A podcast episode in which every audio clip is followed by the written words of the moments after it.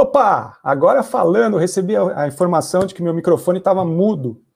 Pessoal, ao vivo, falta falha técnica aí já corrigida. Vamos lá. Sejam todos muito bem-vindos ao canal do IPATRI, o canal que ensina a salvar vidas. O nosso objetivo é facilitar a informação, facilitar o conhecimento, trazendo conteúdos que sejam relevantes para profissionais de saúde, conteúdos que sejam re relevantes para pessoas que possam se envolver em situações de atendimento em nível de primeiros socorros ou em nível avançado. A gente vai sempre trazer conteúdos que vão enriquecer a discussão e trazer pessoas que possam somar na, na, nas nossas, nos nossos atendimentos, na nossa clínica diária. E hoje eu trago três grandes amigos aqui para a gente uh, receber, para a gente fazer uma aula e um grande bate-papo né, os doutores Hélio Pena Guimarães, André Soleira e Paulo Henrique Pereira, cada um dentro da sua área de atuação, são grandes referências e pessoas que já trazem muita experiência e podem uh, ajudar a tirar aquela dor dos profissionais mais jovens ou profissionais que estão voltando a atendimentos em urgência e emergência. Então, a grande motivação que a gente tem com esse conteúdo, com essa live, é tirar aquela dor que muitos colegas têm, que muitos profissionais de saúde têm, quando colocados na linha de frente, trazendo informação uh, validada cientificamente, informações que vão, sem dúvida, enriquecer a grande bagagem de conhecimentos uh, que a gente tem como profissional de saúde. Então, o objetivo aqui nosso é sempre trazer pessoas que possam somar nas vidas uh, e nos atendimentos. O grande objetivo nosso é ensinar a salvar vidas, e a gente sabe que isso não pode ser feito sozinho. A gente precisa ter pessoas que se engajem nessa missão e que possam nos ajudar a aumentar essa cadeia de sobrevivência, essa rede de atendimento. Para isso, eu vou pedir né, que vocês sigam os nossos, curtam nosso, as nossas redes sociais, sigam a gente, a nossa página do Facebook, ativem as notificações do YouTube também, para que vocês possam sempre receber as notificações de novos conteúdos. E hoje a gente traz para essa primeira conversa o Dr. Hélio Pena Guimarães. Uh, além de um grande amigo, o Hélio é uma grande referência né, em atendimentos aqui no Brasil, seja na emergência, seja em terapia intensiva, e hoje o Dr. Hélio preside a Associação Brasileira de Medicina de Emergência, que é a associação que titula o médico emergencista, ou seja, mais linha de frente do que isso a gente não poderia conseguir. Então, ele vai falar um pouco uh, das atualizações do suporte avançado de vida cardiovascular na vigência, na época da Covid, e vai trazer um pouco da experiência dos profissionais que atendem tanto em nível pré-hospitalar quanto intra-hospitalar. Então, as, as agruras, as dificuldades e todo esse rol de sentimentos que esse isolamento, que esses medos que todos estamos passando, muitas vezes podem dificultar os nossos atendimentos. Então, Vamos trazer aqui para a nossa conversa o nosso primeiro convidado, o Hélio. Oi, Hélio, boa noite. Seja muito bem-vindo aqui ao Pátria. Um prazer tê-lo e recebê-lo aqui nessa, nesse nosso evento. Oi, Denis, tudo bem? Boa noite. Está me ouvindo bem? Ouço bem. Então tá bom. Boa noite a todos. É um prazer, é uma honra participar desse, ainda mais do primeiro evento e da primeira aula. Seja muito bem-vindo. Hélio, é, antes da gente começar com a, com, a, com a aula propriamente dita, você é, é um profissional que tem tido contato com muitos outros profissionais de linha de frente, profissionais mais experientes, profissionais mais jovens. E o que, que você pode dizer para a gente nesse, nesse furacão de coisas que a Covid trouxe né, nos prontos-socorros, nas terapias intensivas, para as pessoas que estão, uh, de fato, atendendo né, os pacientes ali na linha de frente.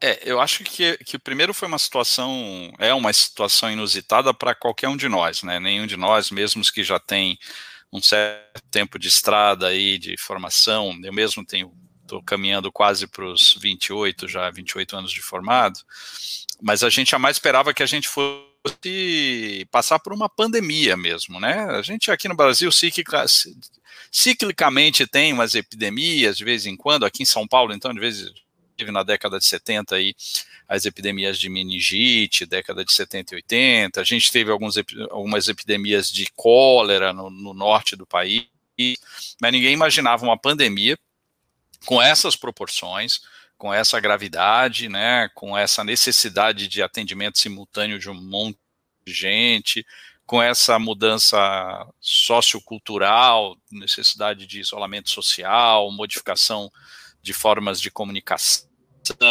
até de formas simples, como não dá mais para apertar a mão, né, isso é uma das maiores dificuldades que eu tenho, que eu tenho mania de, de, de encontrar as pessoas apertando a mão, até o contato direto mesmo com pacientes, né, necessidade de telemedicina, enfim, deu 2020 com essa pandemia deu uma reviravolta em todos os aspectos, né, assistenciais e, e de vida mesmo para as pessoas. Uma coisa muito diferente. Perfeito. É, o latino, né, a gente tem um, um, um, calor humano natural, então o contato físico, a ausência do contato físico nos torna, eh, dificulta bastante os relacionamentos, né, a gente está se é. habituando é. a situações que outras culturas, né, a cultura oriental, ou mesmo uh, os norte-americanos ou europeus já são mais uh, uh, distantes, né, no contato físico. Isso realmente é, é, é um sofrimento para nós.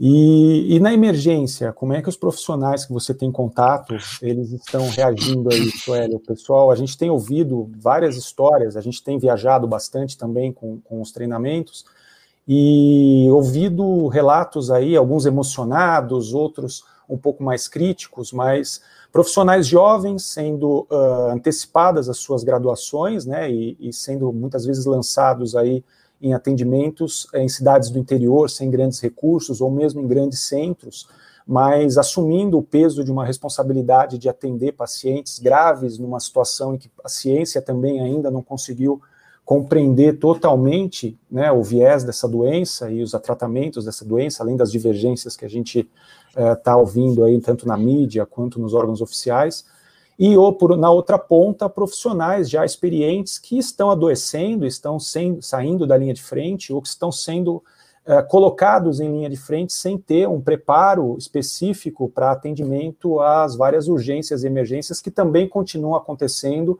em detrimento ou apesar da Covid. Eu, eu acho assim, Denis, é, a, a, medicina de emergência no, no país, ela, como no meio dessa pandemia, ela viveu um momento inusitado, como eu falei, mas é interessante as várias formas de, de, de transformações que a gente acontece. Uh, do ponto de vista de especialidade, talvez falando antes do modo geral, eu tenho usado muito uma frase em algumas entrevistas, declarações que eu dei sobre isso já como presidente da Abramed, que a gente viveu uma fase muito interessante na medicina de emergência brasileira, que foi assim: a gente saiu da infância direto para a vida adulta, na adolescência, não deu tempo, né? porque a gente era uma especialidade jovem, a gente estava começando no país, apesar da, da, luta aí de vários colegas e, e, e, cursos de especialização, etc.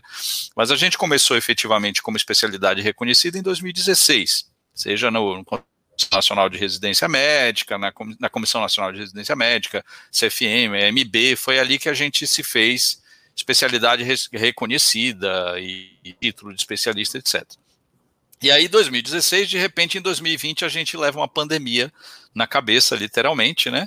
E a gente na linha de frente.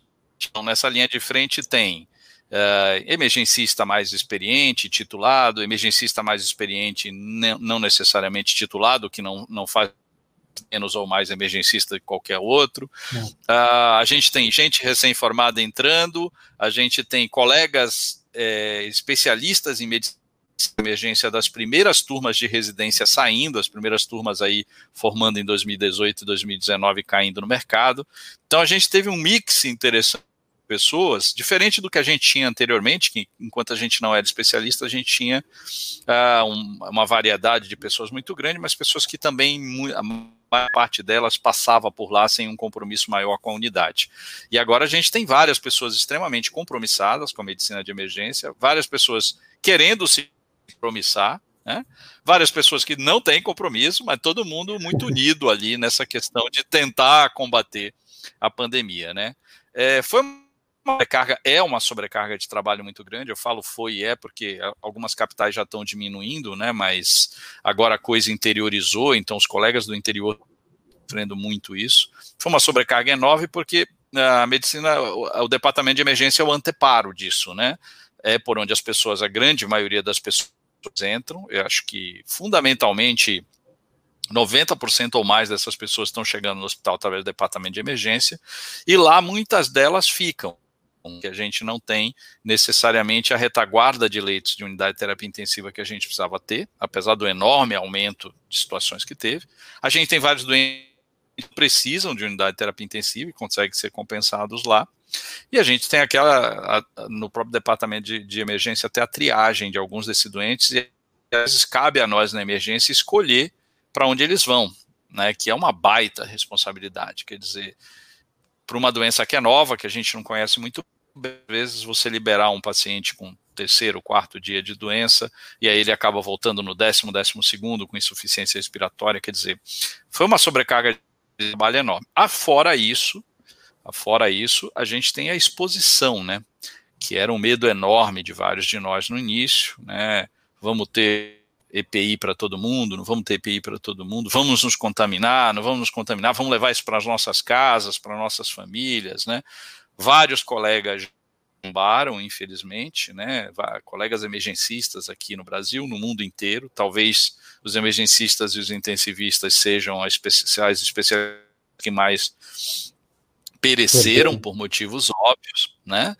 Estão na linha de frente. Então, é muita angústia ao mesmo tempo né? Sobrecarga de trabalho, quem eu, quem eu libero, quem eu não libero, considerando que é uma doença nova, vou ter leito de UTI, não vou ter leito de UTI, vou ter EPI, não vou ter EPI, vou me não vou me contaminar, vou ser reconhecido como especialidade, né? Não vou ser reconhecido.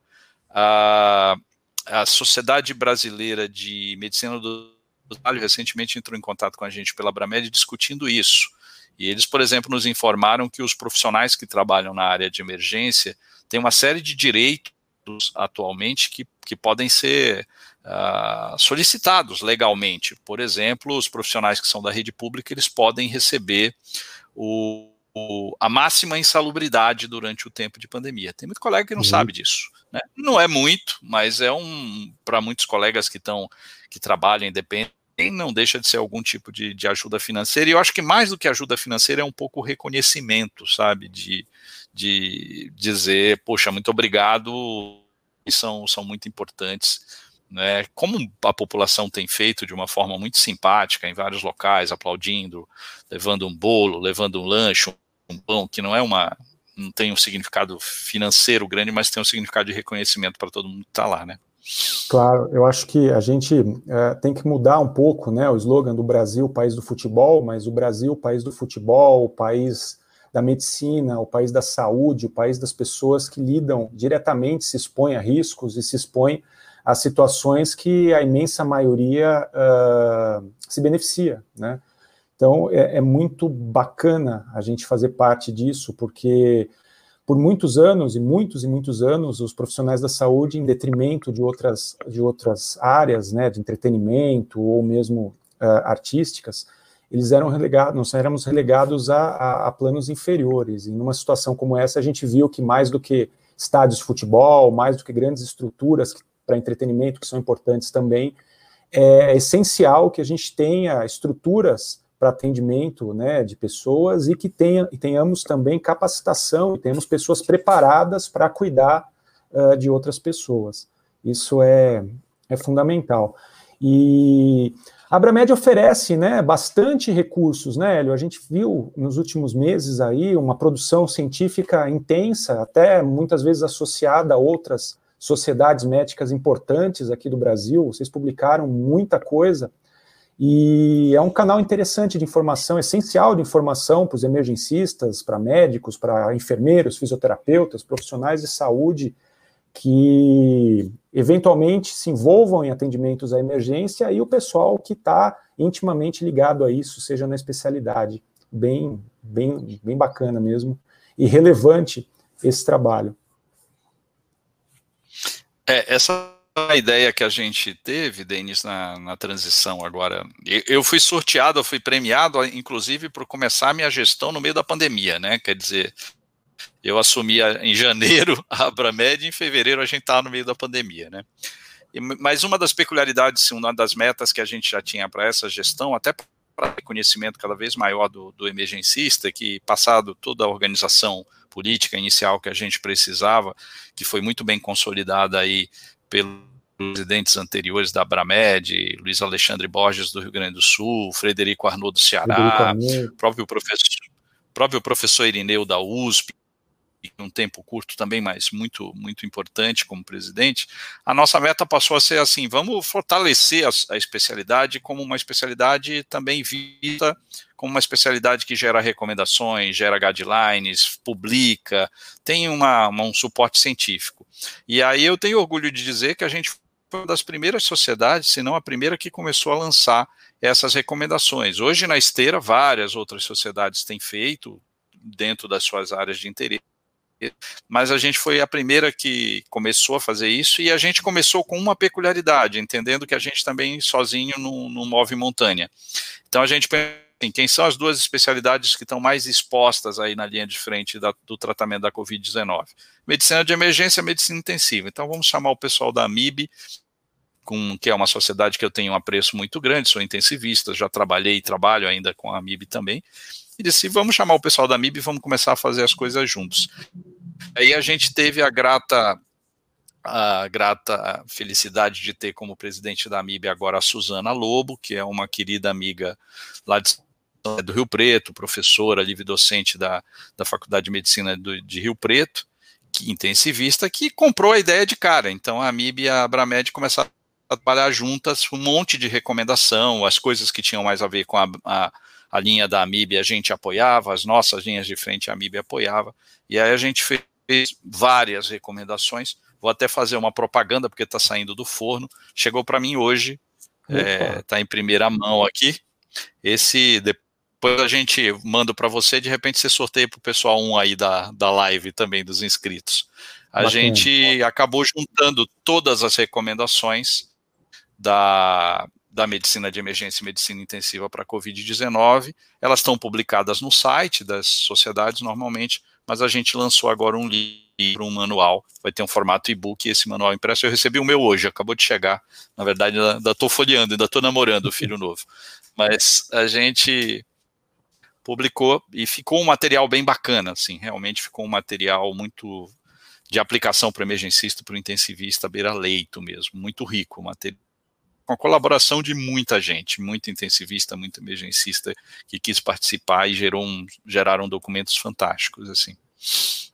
É, eu, eu, eu te conheço há, eu acho que por volta, deve estar quase há uns 15 anos, né, a gente trabalhou, te conheci na época que você coordenava lá o, o Dante Pazanese, o Centro de Treinamento, Simulação, e você sempre foi muito colaborativo, né, Hélio? Sempre trabalhou muito uh, colaborativo e isso é muito bom na gestão também da Abramed, porque torna uma sociedade mais próxima das pessoas, das outras especialidades, e esse, esse trabalho sempre colaborativo, sempre em conjunto, em prol de, de melhoria.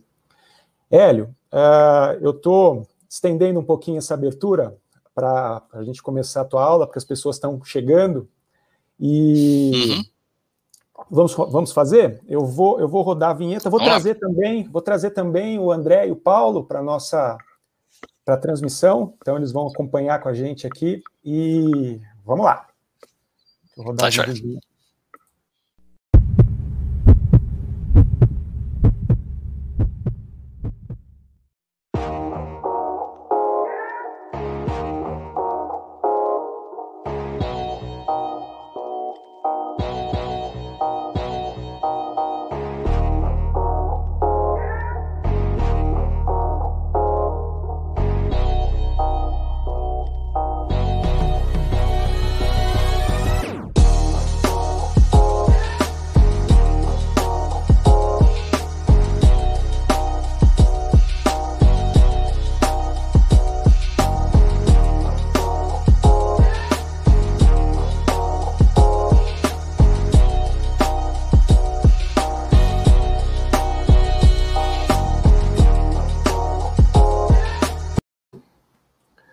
Ok, vamos trazer aqui nosso amigo Paulo.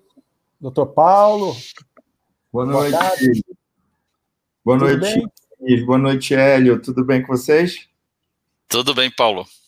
Bom, bom ver vocês, bom estar aqui. Obrigado pelo convite. É uma honra para mim, né? Eu já falei isso várias vezes, não deixo de falar o quanto é, é importante ser lembrado e ser querido e estar no meio de vocês, é, sem palavras, né? Vocês são pessoas especiais. O trabalho que o IPATRI faz, e eu faço parte disso, graças a Deus, é muito gratificante. Então, obrigado pelo convite e eu sei que vai ser uma experiência muito legal. Seja, seja sempre muito bem-vindo, Paulo.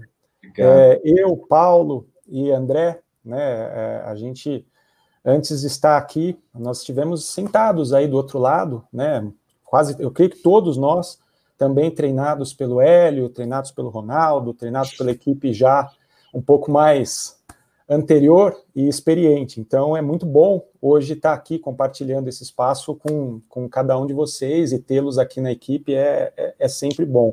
E a gente sempre vai abusar um pouquinho da amizade, né? A gente sempre vai uh, uh, trazer pessoas que possam, de fato, contribuir com os colegas, contribuir com a população.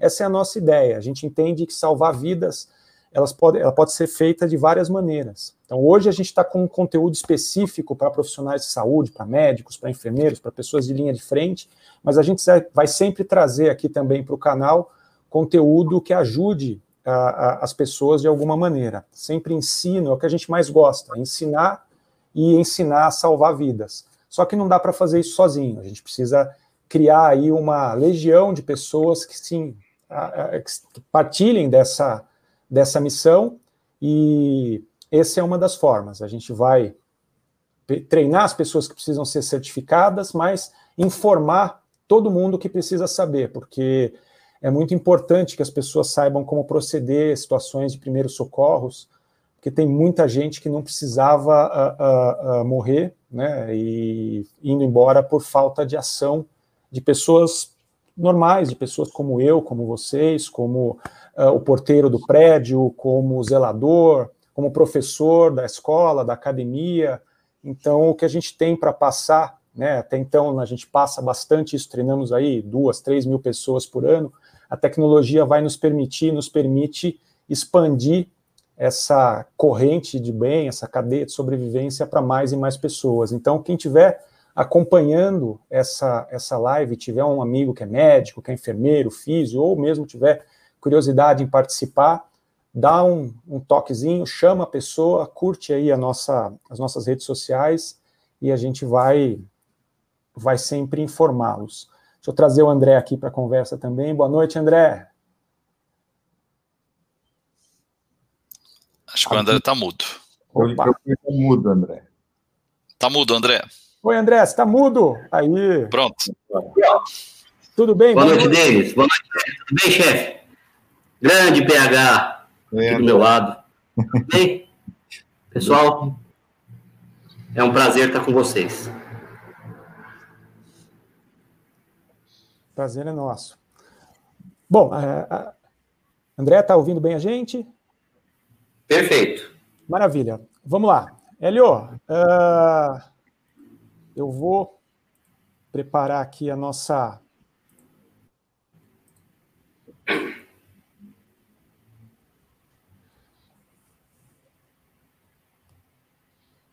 Ok, tá, tá, tá, tá em tela? Acho que estou vendo, estou vendo sim. Vamos lá. O comando é seu, capitão.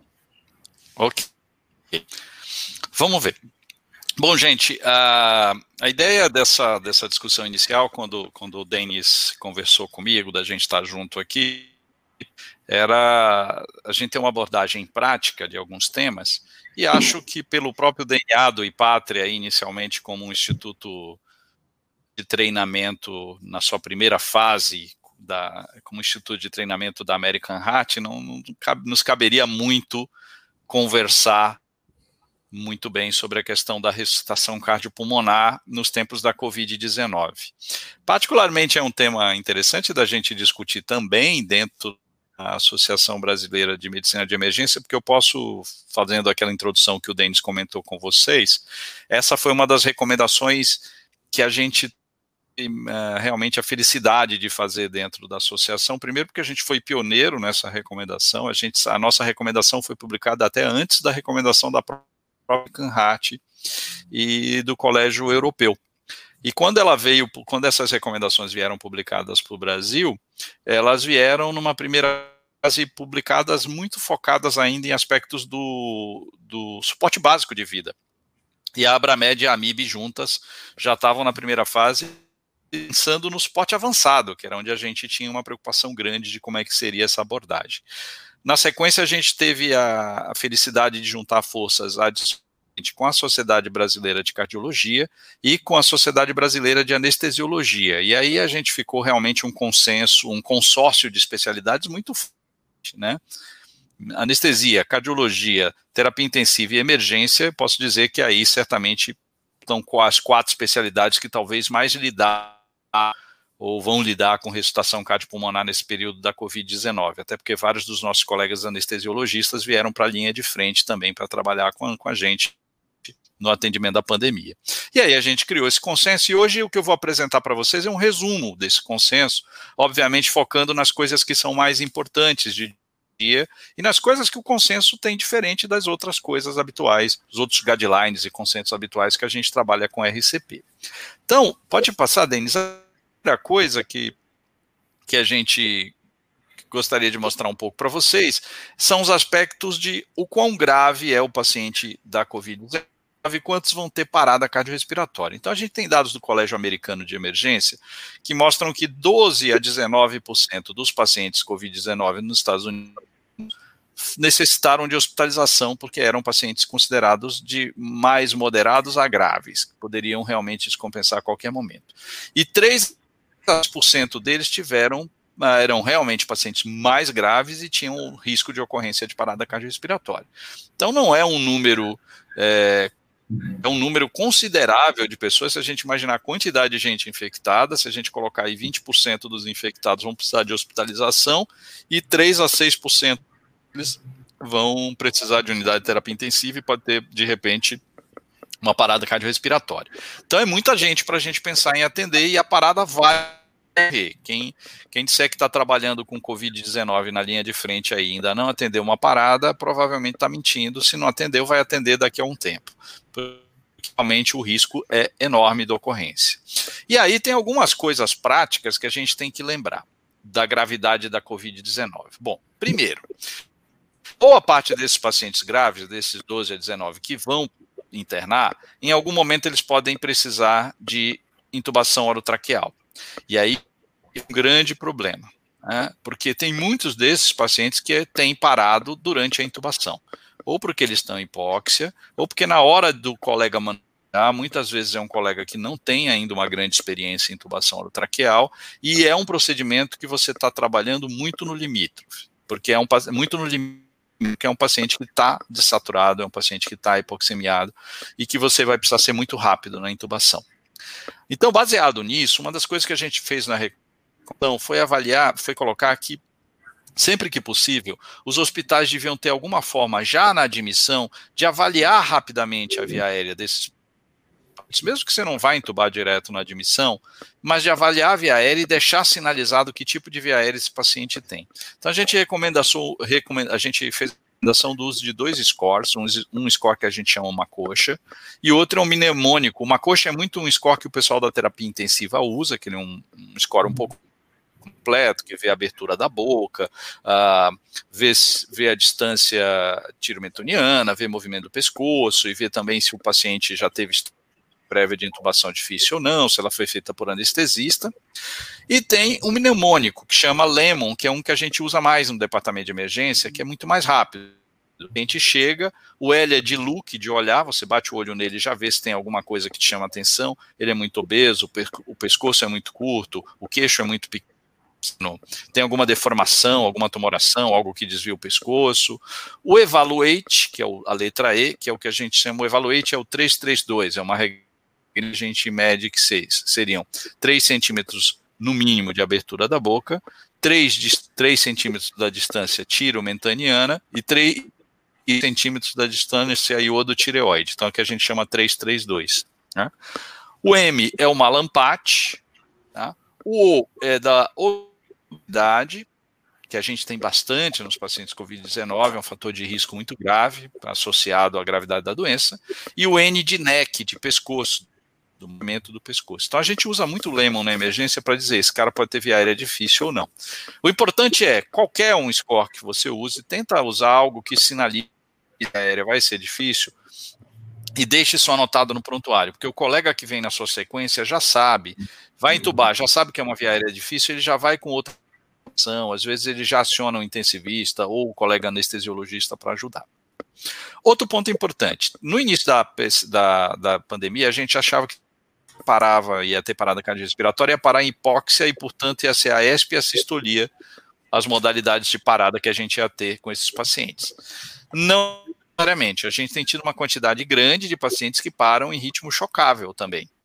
Uh, parte porque são pacientes que têm fatores de risco associados como coronária, que pode fazer esse tipo de achado, ou parte porque você tem pacientes que estão tomando esse monte de medicamento que está sendo testado, né? Alguns da mídia, e vários deles alargam o intervalo QT, até 17% dos casos de pacientes que tomam esses medicamentos podem alargar o intervalo QT, e o alargar o intervalo QT é um fator de risco associado à ocorrência de ritmo chocável. Então a gente precisa lembrar que às vezes o cara pode ter um ritmo chocável, não só porque ele tem doença coronária, por exemplo, com frequência, mas porque ele pode estar tomando algum medicamento que alarga QT. Bom, pode passar, Denis. O grande ponto fundamental no atendimento do paciente COVID-19 é, envolve alguns aspectos de prevenção. Então, é muito importante que a unidade de terapia intensiva, o departamento de emergência, a unidade que interna esses pacientes, continue individualizando a decisão sobre o atendimento do paciente em parada cardiorrespiratória. Para aquelas situações que eu já estou acompanhando o paciente, vale a pena ressuscitar ou não? E se eu acho que não vale a pena ressuscitar, se eu tenho uma diretiva de não ressuscitação, é importante que eu sinalize isso também no prontuário, porque várias vezes o colega que está num plantão no outro turno, à noite, pegando plantão, ele não tem essa sinalização de que é um paciente, por exemplo, que não tem mais benefício com a ressuscitação cardiopulmonar, vai ter uma parada cardiorrespiratória, ele vai ressuscitar. Às vezes ele vai expor o doente a uma um procedimento que não é relevante, que não vai trazer benefício para ele, e adicionalmente gastar EPI, aumentar a chance de, de contaminação da equipe, enfim. Decidir sobre, previamente, sobre as questões de ressuscitação também vale a pena e precisa ser sinalizado, tá? É, então, essas decisões diretivas de não ressuscitação, elas continuam sendo as mesmas, na mesma rotina do que a gente faz a maioria dos hospitais que já aderem, já tem essas, essas, uh, essas organizações de gestão de atendimento de parada. Pode passar? Bom, para o atendimento em si, o que é fundamental? A equipe tem que estar bem preparada. Então, se eu falar para os colegas que estão aí sobre atendimento de parada cardiorrespiratória no ambiente pré-hospitalar, é muito claro na cabeça das pessoas que tem, que tem que se proteger, a cena tem que estar segura, se eu falar aí para os colegas que estão mais acostumados a atender uh, a, a, a, atender parada cardiorrespiratória, fazer RCP dentro do ambiente hospitalar, é óbvio a maioria deles nem pensa muito nessa questão segurança de bate pronto, porque eles estão no ambiente seguro, eles estão no ambiente que eles conhecem, eles estão no ambiente de trabalho com pessoas que eles, que eles conhecem, com recursos que eles conhecem na maioria das vezes. Mas essa necessidade de avaliação da cena e o foco na segurança, agora na Covid-19, é fundamental. Então, assim, vou começar o atendimento de parada cardiorrespiratória em paciente COVID-19, preciso lembrar que esse é um dos procedimentos que mais gera aerossol. E, portanto, tem uma enorme probabilidade de contaminação da equipe se eu não tiver adequadamente paramentado com os EPIs que são necessários. E aí, qual é o kit dos EPIs? O que, que tem que constar nesse kit de EPI do paciente COVID-19, que no atendimento da parada um paciente COVID-19? Eu tenho que ter gorro, para proteger os cabelos. Eu tenho que ter a máscara N95, o campo facial, e aí fica uma dica: tem muita gente que acha que o só o campo facial isolado substitui a máscara, não substitui.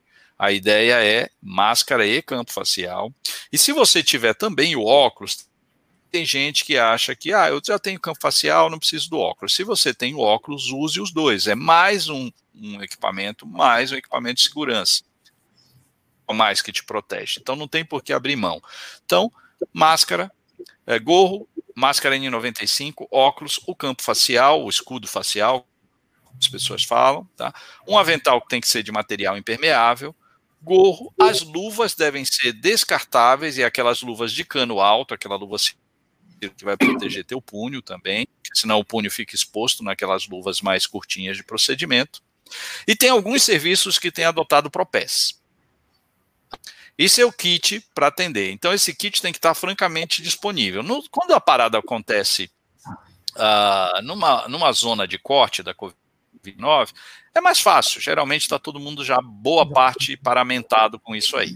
Quando ela corre fora de uma zona de corte, esses kits têm que estar prontamente acessíveis a gente tem recomendado fortemente que eles fiquem no carrinho de parada para que a equipe não perca tempo reunindo esse kit para começar o atendimento.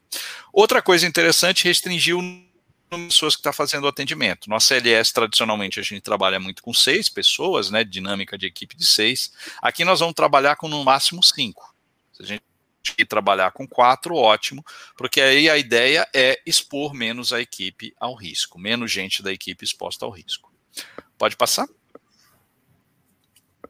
Bom, uh, essas, essas discussões, agora a gente vai falar um pouquinho do que a gente tem já na literatura uh, em relação ao atendimento, falando de suporte básico e suporte avançado. Então, no suporte básico de vida, a gente já tem, esse é um, um dos algoritmos que a gente tem publicados pela American Heart Association. Uh, boa parte desses algoritmos, esses algoritmos eles estão em inglês, disponíveis na literatura, mas os centros de treinamento da American Heart, como é o caso Pátria tem acesso também a esse material, esse algoritmo traduzido para o português. Então, os centros também têm disponibilizado esses algoritmos já em português.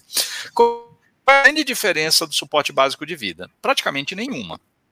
A ideia do suporte básico de vida para a Covid-19 é só que, ao você proceder o suporte básico, você deve ter a equipe o máximo protegida. E se você está num ambiente que você não tem muito acesso a essa proteção, que você proteja a via aérea do paciente de oferecer maior contaminação para a equipe. Ou seja, resumo da ópera, eu estou fazendo um suporte básico de vida em casa, na rua, e eu não tenho esse monte de recurso que eu acabei de falar. Eu tenho que cobrir a boca e o nariz do paciente, seja com uma toalha, com um lençol, com uma máscara cirúrgica, se eu tiver, que é para diminuir aquela quantidade de aerossol que vai ser liberada durante a compressão. O resto dos procedimentos, realizar a compressão torácica, checar pulso, chamar por ajuda, checar pulso, toda aquela sequência que a gente conhece, né, avaliar eficiência, grita por ajuda, checa pulso, respiração, isso continua do mesmo jeito. Outra recomendação importante no BLS, a gente não vai usar aquelas máscaras de bolso que a gente normalmente usa para fazer ventilação. Se eu tiver uma bolsa máscara, um ambu, eu posso até proceder à ventilação desde que eu tenha duas pessoas, alguém só para selar a máscara no rosto do paciente e outro para ventilar, e entre o ambu e a máscara eu tenha preferencialmente um filtro que a gente fala, um filtro HDMF, que seria um filtro para filtrar as partículas menores, diminuir a chance de eliminação do vírus no ambiente. Tá? Aí eu tenho isso, então eu posso ventilar só com a bolsa válvula máscara? Sem esse filtro não é muito recomendável, porque você geralmente vai, você vai gerar muito aerossol. Mais aerossol do que você geraria normalmente, não só fazendo a compressão. Então não tem o ambu, não tem o filtro, tá bom. Então vamos ficar fazendo só a compressão, como a gente já sabe, aquelas práticas Dizon para receber somente com as mãos e manter a via aérea protegida. Pode passar, Denis. Ah, essa, é, falei para vocês, esse algoritmo está já publicado pela ARRA, e agora a gente vai falar um pouquinho de outros aspectos. Esse é uma, um aspecto que eu já comentei com vocês. Vocês estão vendo aqui o dispositivo, aqui vocês estão vendo na imagem entre a, a, no ambu entre a bolsa e a máscara, o filtro que eu falei para vocês, o filtro uh, EPA, e como ele deve ser posicionado, então eu tenho que posicioná-lo entre a máscara e a bolsa, né? E mais uma vez, se eu não tiver disponibilidade disso, é cobrir a via aérea do paciente ali com uma toalha, um pano, para que não, não seja eliminado esse aerossol em grande quantidade. Pode passar, Denis. Bom, um, para o suporte avançado de vida, uma das mudanças que a gente tem na, diretri na diretriz de atendimento da RCP uma das coisas que não era uma grande não é uma grande prioridade no ACLS, que é assim, logo uma via aérea invasiva para o doente, vocês treinam bastante isso, sabem que a gente, enquanto está ventilando bem o paciente com bolsa válvula máscara, tudo bem, segue a vida e a gente vai fazer atendimentos de RCP, aqui é uma prioridade. Tá? Então, por que uma prioridade? Um, porque boa parte desses pacientes para hipóxia, então eu vou garantir uma ventilação maior, melhor, mais adequada. E dois, porque eu vou isolar a via aérea dele e na hora que eu isolo a via aérea, eu estou protegendo minha equipe também. Então, assim, comecei o atendimento, o quanto antes eu garanto uma via aérea. Se for um ritmo chocável, eu vou tentar garantir essa via aérea já entre o primeiro e o segundo choque, se ele não despertar. Se um ritmo não chocável, eu já vou enquanto já vou fazendo a RCP, de imediato já vou tentando garantir a via aérea. Ponto importante: a quantidade de pacientes 19 que tem via aérea difícil é bem grande. Vou falar para vocês de carteirinha que desde fevereiro eu estou na linha de frente aí desde o início da pandemia.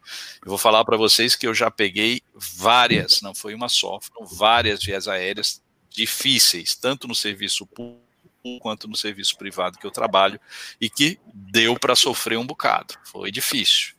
Neste cenário, a gente tem, eu sempre falo assim, eu sempre vou entubar um paciente COVID-19, não subestime.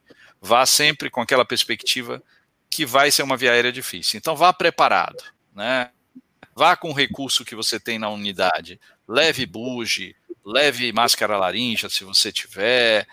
Tem o vídeo laringoscópio, que é a recomendação para uso que a gente tem, leve o vídeo laringoscópio, use o vídeo laringoscópio desde a primeira tentativa, não subestime também o vídeo laringoscópio. Tem muito colega que acha assim, ah, aquilo é uma beleza, eu nunca usei, mas é só botar lá, eu tenho a câmera e, e vai funcionar. Não, treina um pouquinho. Se você tiver e tiver um manequim no seu serviço, no seu hospital, treina um pouquinho antes de começar a usar o videolaringoscópio, porque ele também te prega peças, não é? Cada modelo também tem uma forma mais adequada centralizar a imagem. É ótimo, é seguro, mas vale a pena. É, fica essa dica para vocês.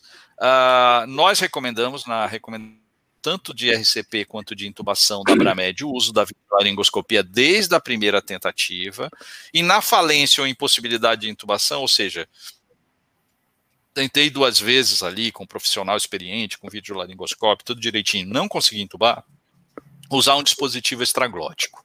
E aí o dispositivo extraglótico que eu gostaria de recomendar fortemente para vocês, se possível, que está na recomendação, é você usar um dispositivo extraglótico que permita intubação por dentro dele depois.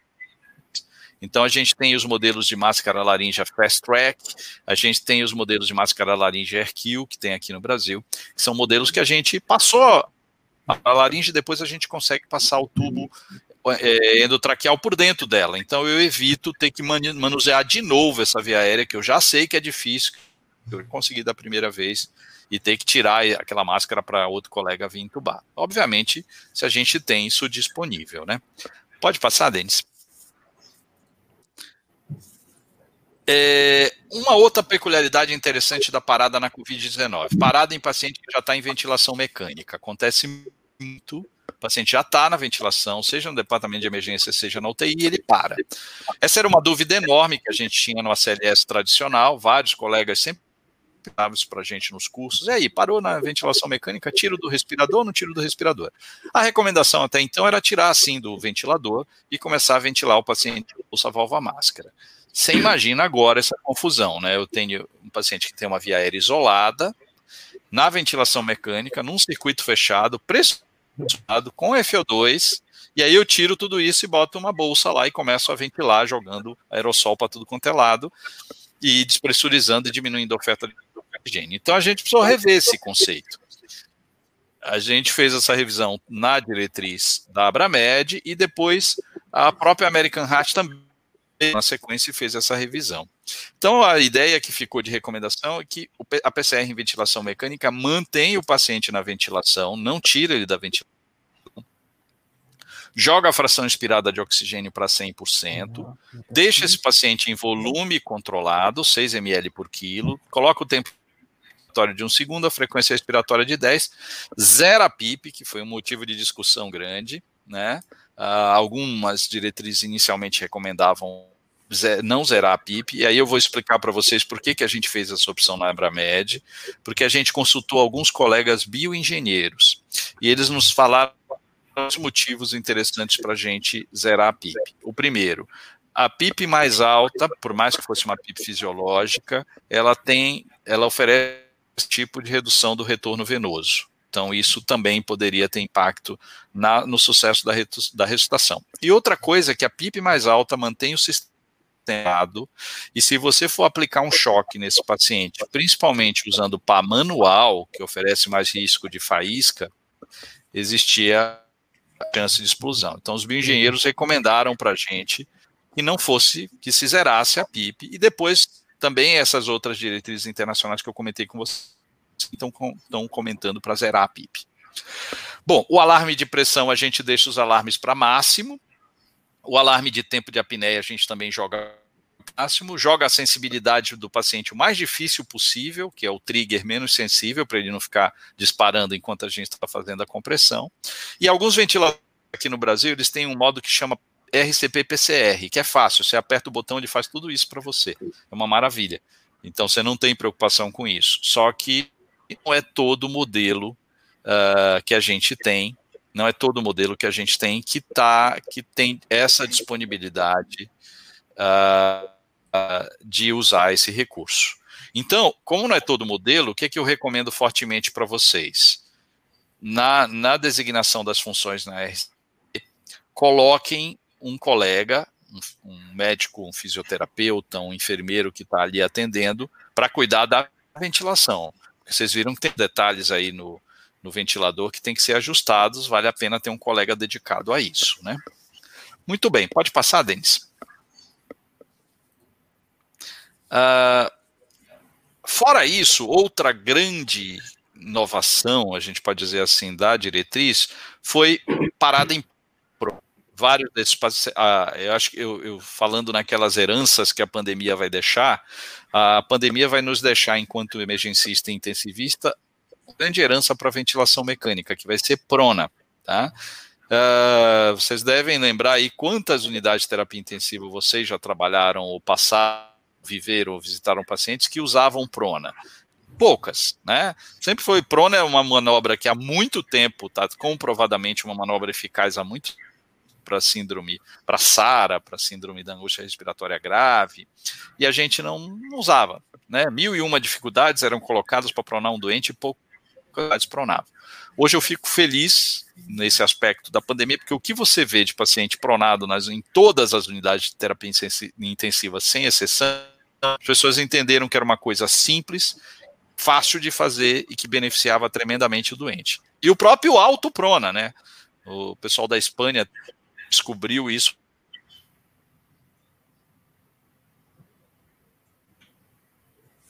para nós que ele pode ser pronar ali, e isso tem um benefício enorme, né? Então, problema da prona. Pronei, tem um benefício enorme, mas às vezes o paciente para em prona. E aí, como é que eu faço? Muito bem. Se ele não tiver entubado, né, se ele está no alto prona ainda com probe de oxigênio ali, com a máscara, desprona ele. Vai ser rápido, vai perder acesso, você não vai perder nada, você não vai perder tubo, desprona o mais rápido possível, começa a RCP. Se ele não está entubado, se ele já está entubado, desculpem, está lá todo conectado, às vezes com acesso central, você vai despronar ele abruptamente, você vai acabar perdendo tudo, vai estubar, vai perder o acesso central, enfim, às vezes mais pesado, tudo bem você iniciar a RCP em prona. E aí você vai adotar essa posição que vocês estão vendo na imagem, eu inicio o atendimento com a compressão interescapular, e eu vou saber se a compressão está boa da seguinte forma: se eu tiver um capnógrafo, eu tenho que atingir valores de capnografia acima de 10. Se eu tiver uma pressão arterial média, pressão arterial invasiva, puncionada, eu vou olhar a diastólica da, da invasiva e vou ver se durante as compressões ela está ficando acima de 20 milímetros de mercúrio. Sinal de que a minha compressão está efetiva, tá bom? Lógico, a hora que der para eu despronar com segurança, eu desprono. Mas eu posso começar a RCP. A gente não tem muita evidência que é uma manobra super boa, que vai dar muito certo, porque o que a gente tem é descrição de série de casos lá do início dos anos 90, em algumas paradas em posição prona, principalmente em pacientes cirúrgicos. Mas a, tanto a American Heart como a gente resolveu adotar essa recomendação baseada no mínimo que a gente tinha da literatura, sabe a necessidade que a gente tinha de posicionamento dessa condição para os emergencistas intensivistas. Na figurinha do lado que vocês estão vendo essa, essas, esses tablets azuis, é, seria uma posição alternativa para aplicar o desfibrilador. Então, se você vai precisar desfibrilar esse paciente em prona, você pode aplicar nessa posição as pás, tanto a pá manual quanto a pá adesiva. Tá bom? Pode passar, Denis. A gente já está quase no final. E aí eu queria mostrar para vocês aqui os dois algoritmos que a gente tem. Então, aqui à esquerda vocês têm o algoritmo da Abramed Amib, Sociedade Brasileira de Cardiologia e Sociedade de Anestesiologia. E à, e à direita aqui no slide vocês têm o, o algoritmo da American Heart Association. Basicamente, tem uma diferença entre os dois pontos a chamar a atenção. Primeiro, já no início do atendimento, muito cuidado com a paramentação da equipe, tem que estar todo mundo bem paramentado. Máscara, gorro, máscara N95, gorro, óculos, campo facial, avental impermeável, luva, né, com cano alto e alguns, alguns lugares o, o propé também. Equipe menor, menos gente circulando, quatro, cinco pessoas no máximo. Prioridade na via aérea, quanto mais rápido possível garantir uma via aérea definitiva para esse paciente, no entanto, sem retardar o choque. Se for um chocável, não se preocupa de cara com via aérea. Primeiro cuida do choque. Vai fazer isso entre o primeiro e o segundo choque. Causas de PCR, eu gostaria de chamar a atenção para vocês frequentes da Covid-19 que a gente tem visto são a hipóxia, a hipovolemia, a hipercalemia tem sido frequente, a acidemia, porque eles fazem muita disfunção renal também, então às vezes a gente tem esses componentes. O TEP tem sido também bastante frequente, o tromboembolismo pulmonar. Fiquem atentos a um cuidado especial que é as miocardites e pericardites que estão gerando tamponamento em alguns pacientes. Então, alguns pacientes da Covid-19 também têm por tamponamento. E aí é fundamental pensar nesse diagnóstico e se você tem a disponibilidade de eco na sua unidade, usar o eco parada ali, intraparada, como a gente faz nos treinamentos já do ACLS, sempre citando o eco. Não tem nenhuma diferença dos fármacos que a gente utiliza na parada, continua utilizando aquele padrão do ACLS, epinefrina, a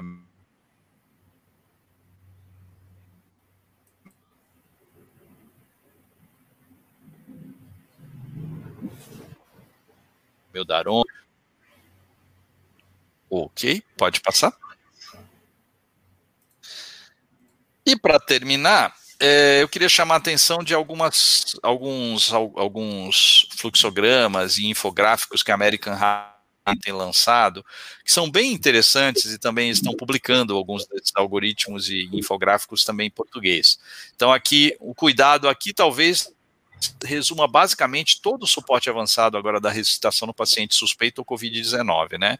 Primeiro quadrinho, vocês estão vendo ali a paramentação, que é fundamental da equipe. Segundo, reduzir a exposição, portanto, reduzir também uh, o número de pessoas que procede ao atendimento, né? Usar sempre nas ventilações, for usar ambu, usar o filtro EPA entre o ambu e a máscara. Se for usar, se o paciente já está em ventilação mecânica, deixe ele na ventilação mecânica tira fora, garante a via aérea dele isolado o mais rápido possível. Se você não consegue entubar, pode ser com dispositivo extraglótico. Um resumão bem interessante que eles fizeram nesse aspecto do, desse infográfico. Pode passar, Denis? Bom, para terminar, então, esse posicionamento que eu falei para vocês, ele foi publicado recentemente no Arquivos Brasileiros de Cardiologia, em, em nome, então, da da Sociedade Brasileira de Cardiologia, da AMIB e também da Sociedade Brasileira de Anestesiologia. Ele é uma publicação gratuita, free, se vocês colocam posicionamento e ressuscitação cardiopulmonar pacientes COVID-19 vai aparecer na internet PDF. Tá lá os, esses algoritmos que eu discuti com vocês, essas recomendações, para vocês levarem para os serviços de vocês para estudarem no dia a dia, né? Então, EFRI, isso aí, pode passar, Denis.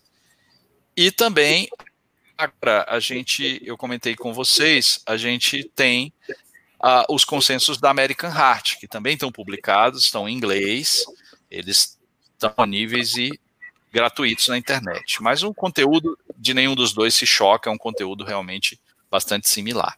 Pode passar? Para terminar, eu, fui, eu, comecei aí no início da, da live falando sobre as recomendações da Abramed e da MIB, e a gente lançou então agora o livro dessas recomendações, Abramed e a MIB, juntando todas que nós fizemos, publicamos em conjunto ou separadamente cada uma das duas associações. Tem o formato e-book e o formato publicado. E na Abramed a gente montou também um curso sobre Covid-19, que é um curso para os membros associados. Então, todo mundo que é membro associado da Abramed tem acesso gratuito a esse curso, de, são um curso de cerca de 20 aulas que fizemos uh, com todos os aspectos do atendimento da emergência na Abramed. Né? Quem não é associado da Abramed, mas que também tem esse manual, a gente também disponibiliza uma forma de acessar o curso através do manual para que ele possa se reciclar em conhecimentos. Né? Ok, pode passar. Acho que é isso, gente. Resume aí, é um resumão das coisas. Agora eu fico aberto para a gente bater um papo aí. Maravilha. Paulo, André, alguma, alguma questão? É, na verdade, nenhum questionamento, né? Excelente apresentação do Ed. A gente teve uma experiência aqui em Belém muito grande com pacientes com Covid, a cidade, o estado do Pará, e particularmente aqui onde eu atuo, a cidade passou por um furacão gigante, e a gente teve a oportunidade de atuar em unidade de terapia intensiva aqui, e também coordenar o atendimento nos hospitais que eu trabalho, e isso que o Hélio falou tudo é muito verdade, as características da pandemia, elas são comuns, eu acho que não muda muito de um lugar para o outro, a gente teve situações aqui de realmente muitos pacientes terem parada cardíaca. Quem está atendendo é, na linha de frente não tem como não ter atendido. Muito pelo contrário, houve plantão em que eu atendi mais de uma parada cardíaca no mesmo plantão. Pacientes param muito por hipóxia, né? mesmo entubados, eles ventilam mal, então eles ficam hipoxêmicos e acabam tendo parada cardíaca por conta disso, ou no momento da intubação, é muito comum também a parada cardíaca, é uma experiência que a gente teve aqui. E eu tive uma experiência pequena com pacientes pararem em ritmo chocado. Na verdade, a maioria deles parava em AESP ou sistolia. E a ressuscitação cardiopulmonar sempre muito bem assistida com a equipe paramentada, isso foi um fator de, determinante. Os hospitais aqui é, forneceram os EPIs adequados, então a gente teve, graças a Deus, um suporte muito bom nesse sentido. Mas parabéns, velho, eu fico feliz, porque agora que assim, a pandemia aqui minimizou muitos danos, né, mas a gente vê que eu li, logo, lógico, o material que a Abramed lançou junto com a MIB, desde o início a gente está acompanhando, ele tem compartilhado algumas coisas e ajudaram bastante a gente no atendimento dos pacientes aqui, que não foram poucos, a gente adquiriu uma experiência aí que eu considero significativa no atendimento desses pacientes. Muito bom. Elio, eu tenho uma, uma, uma, uma questão.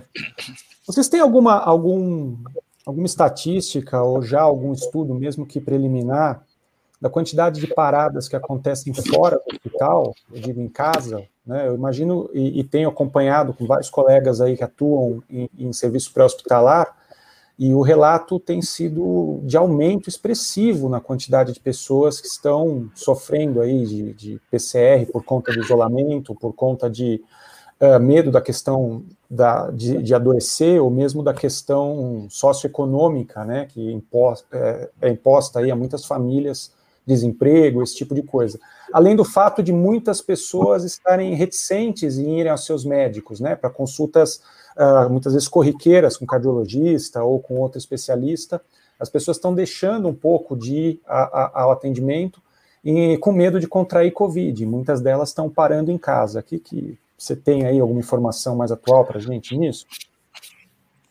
É, eu, a gente tem um número preciso, Denis, não, mas eu acho que a gente tem uma preocupação grande.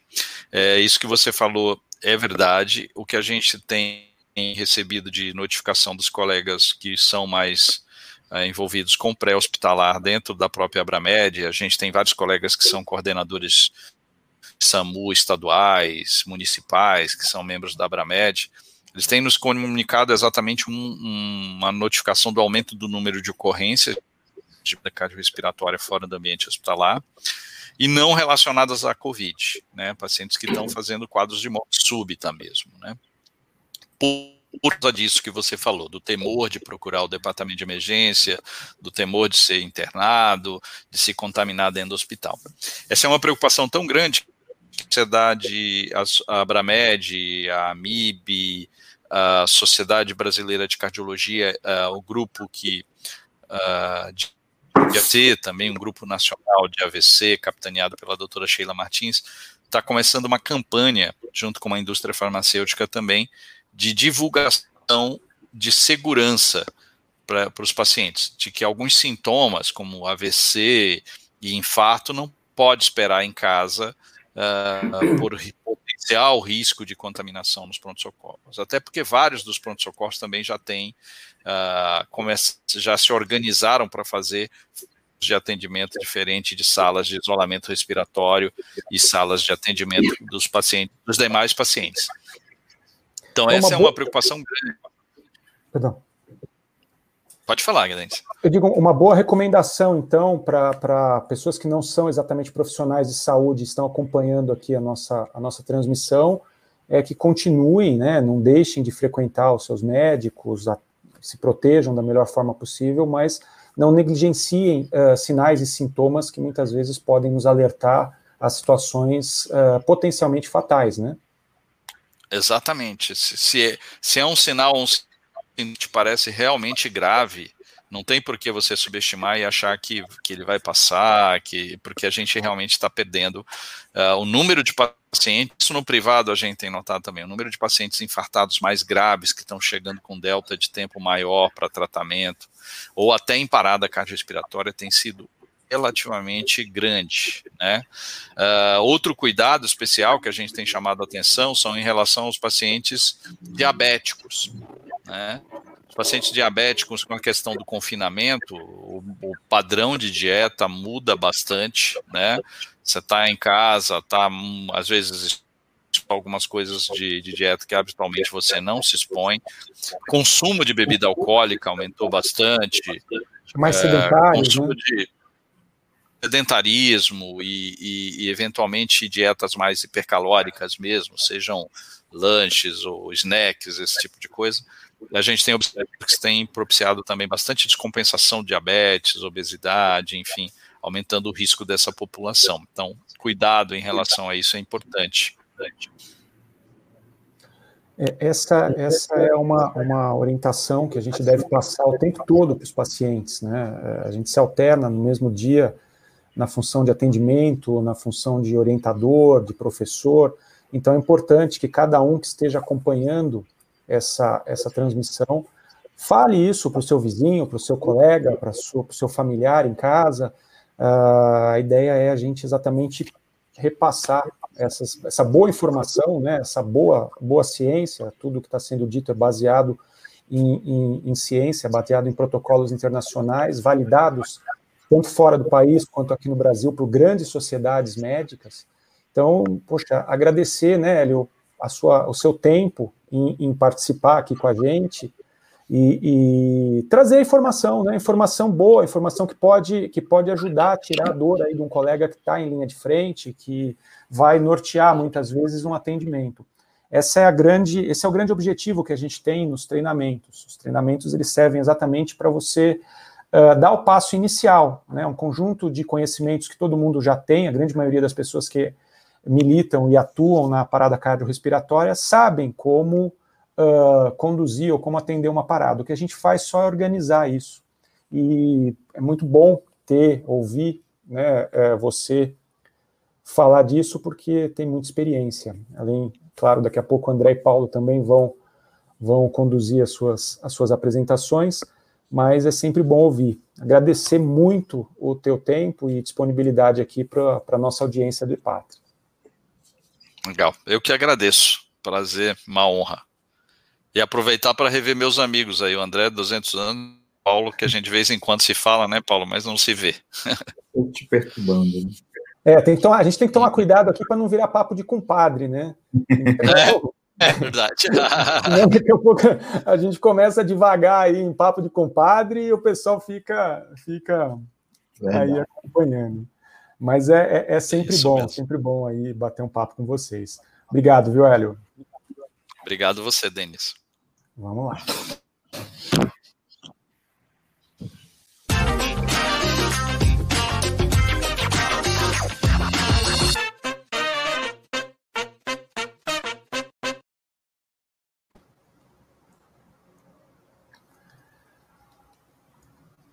André? André acho que caiu. Peraí, deixa que ele está voltando aqui.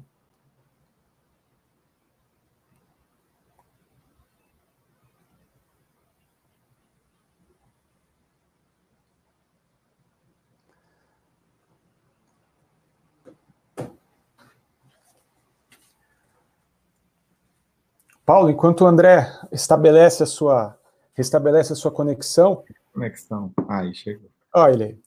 André. Está piscando em casa. O que, que aconteceu? Vamos lá. Agora. Está piscando a luz aqui.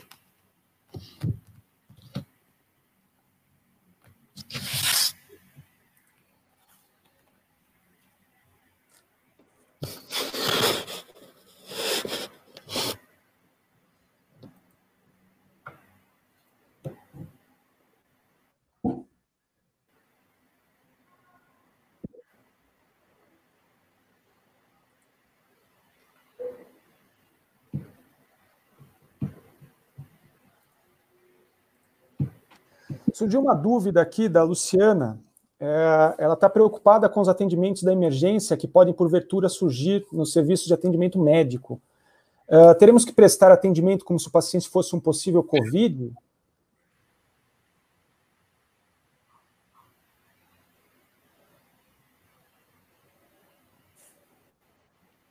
Oi, Denis. Oi. Vamos lá. Acho que eu vou responder. É, eu acho que assim, primeiro, realmente, a, a, doença tem mostrado que existem algumas manifestações que não são manifestações respiratórias de cara. Né? Tem várias manifestações também gastrointestinais, tem manifestação até dermatológica, de pacientes que fazem quadro, quadros de lesões dermatológicas apenas. É, em tempos de pandemia, a gente sempre fala que, assim, em tempo de pandemia, tudo é exceção. Né? É óbvio que o, que o médico emergencista no departamento de emergência, ainda que ele não esteja triando a área respiratória, que ele esteja na área que ele esteja na área não COVID, como a gente costuma chamar, é óbvio que algumas condições mínimas de equipamento de proteção individual ele deve sim preservar para o atendimento. Isso tem sido que tem a prática que tem sido adotada na maioria dos hospitais, mesmo nos hospitais públicos, a maioria deles tem adotado essa prática de na triagem, quem está na triagem está vindo de fora, realmente o paciente está exposto. A própria, aquele grupo do AVC que eu falei para vocês, publicou recentemente uma recomendação de tratamento de AVC, e eles colocam que todos os pacientes que chegam no departamento de emergência com AVC, eles vão ser atendidos no primeiro momento com os cuidados que manda atendimento de um paciente COVID-19 até que ele possa ser devidamente é, diagnosticado e isolado.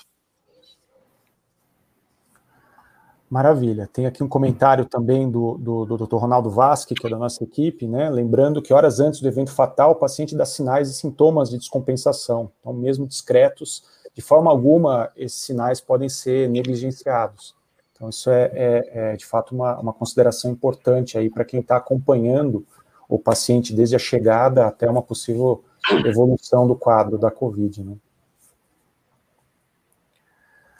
Maravilha. André, tudo pronto? Pronto, bora? Então vamos lá, pode seguir aí, compartilha a tua tela.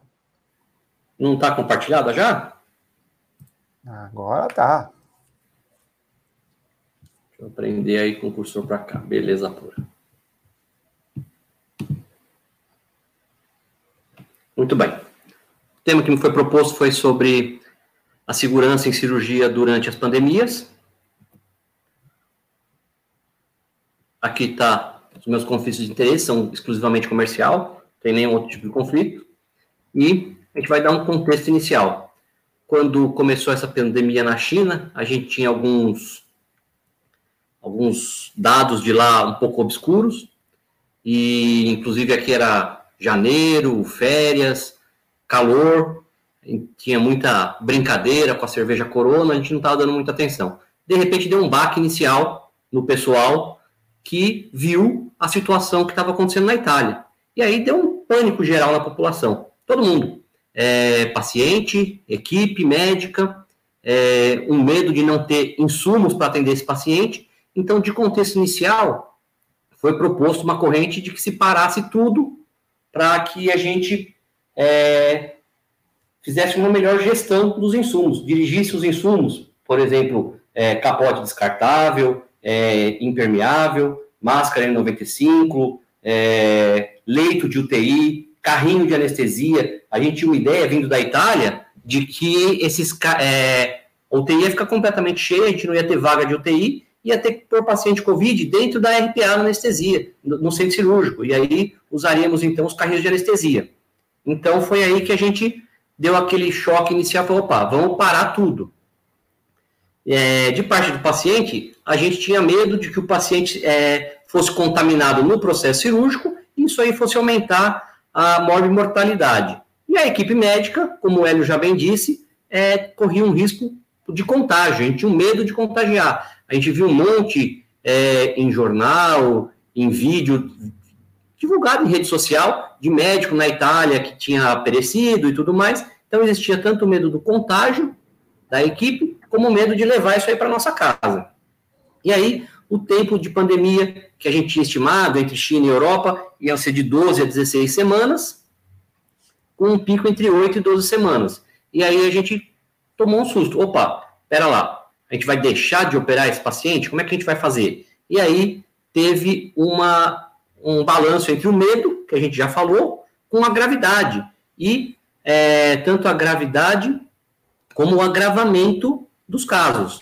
Né? A gravidade a gente fala em cirurgia é, oncológica, cirurgia cardíaca, cirurgia é, de transplante, e agravamento a gente fala, é, por exemplo, o, o, o, meu sócio aqui, que é cardiologista, ele pode afirmar isso para a gente, que muita gente deixou de ir hospital, como o Hélio mesmo já disse, como a, a, a nosso ouvinte perguntou aí, começou a ter um aumento de infarto em casa. E, para quem faz endoscopia, teve um aumento muito grande na CPRS. A gente via paciente que não estava operando de colelitíase e acabava com uma coledocolitíase. E aí aumentou muito o número de CPRE. Foi descomunal o número de CPRE que tinha antigamente e passou a ter. E junto a isso, houve uma queda no atendimento de 40% do atendimento hospitalar.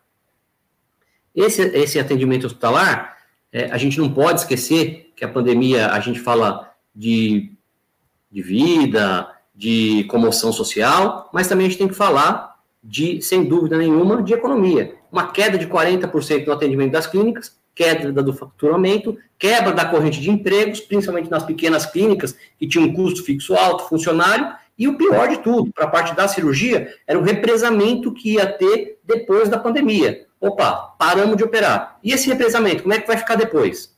Então, foi aí que a gente começou a pensar. E aí eu vou ler uma frase para vocês, para a gente pensar, né? Por que operar numa pandemia? Eu acho que essa frase deveria ser o contrário. Por que não operar?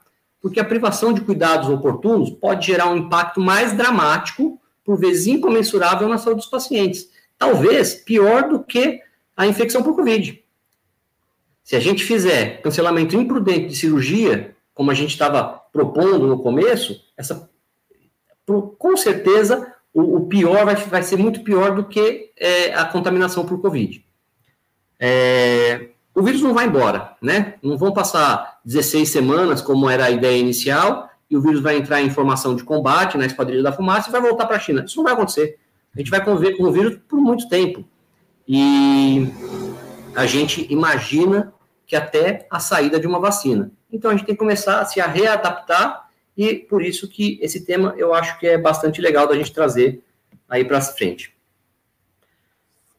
Muito bem. É, para todas as etapas do processo, quando a gente fala em cirurgia, a gente tem que lembrar que a gente tem que falar desde lá do consultório, quando a gente atende o paciente no consultório, Aí esse paciente entra no carrinho dele, vai para o hospital, no hospital ele passa pela, pelo setor de internação, depois ele vai para a enfermaria ou vai para o quarto privado, depois disso ele vai para o centro cirúrgico, depois ele sai, vai para a UTI. Então, em todas as etapas do processo, a gente tem que trabalhar com os EPIs, né? O Hélio já falou bem das EPIs, é, máscara N95, óculos, face shield, touca, é, avental de gramatura no mínimo 30, impermeável e descartável, medidas higiênicas óbvias, né? Água e sabão para lavar a mão em consultório, para lavar a mão em setor de internação enquanto está esperando a internação ser efetuada, o álcool em gel, e a gente fala muito em álcool em gel, e a gente bate no álcool, tem que ser o gel, porque o gel evita a dispersão, evita que esse álcool evapore, e aí com isso ele perca a eficácia sobre o coronavírus, por isso tem que ser o álcool gel,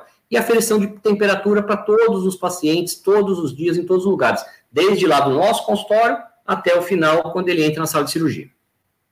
É super interessante que é, hospital, clínica, consultório, consultório odontológico, clínica de, de serviço de terapia e de diagnose, por exemplo, é, a gente vê muito é, consultório ou clínica de radiologia que tem que fazer bastante tomografia, tem que ter protocolo. Ou clínica de endoscopia digestiva, tem que ter protocolo. O protocolo tem que ser bem definido.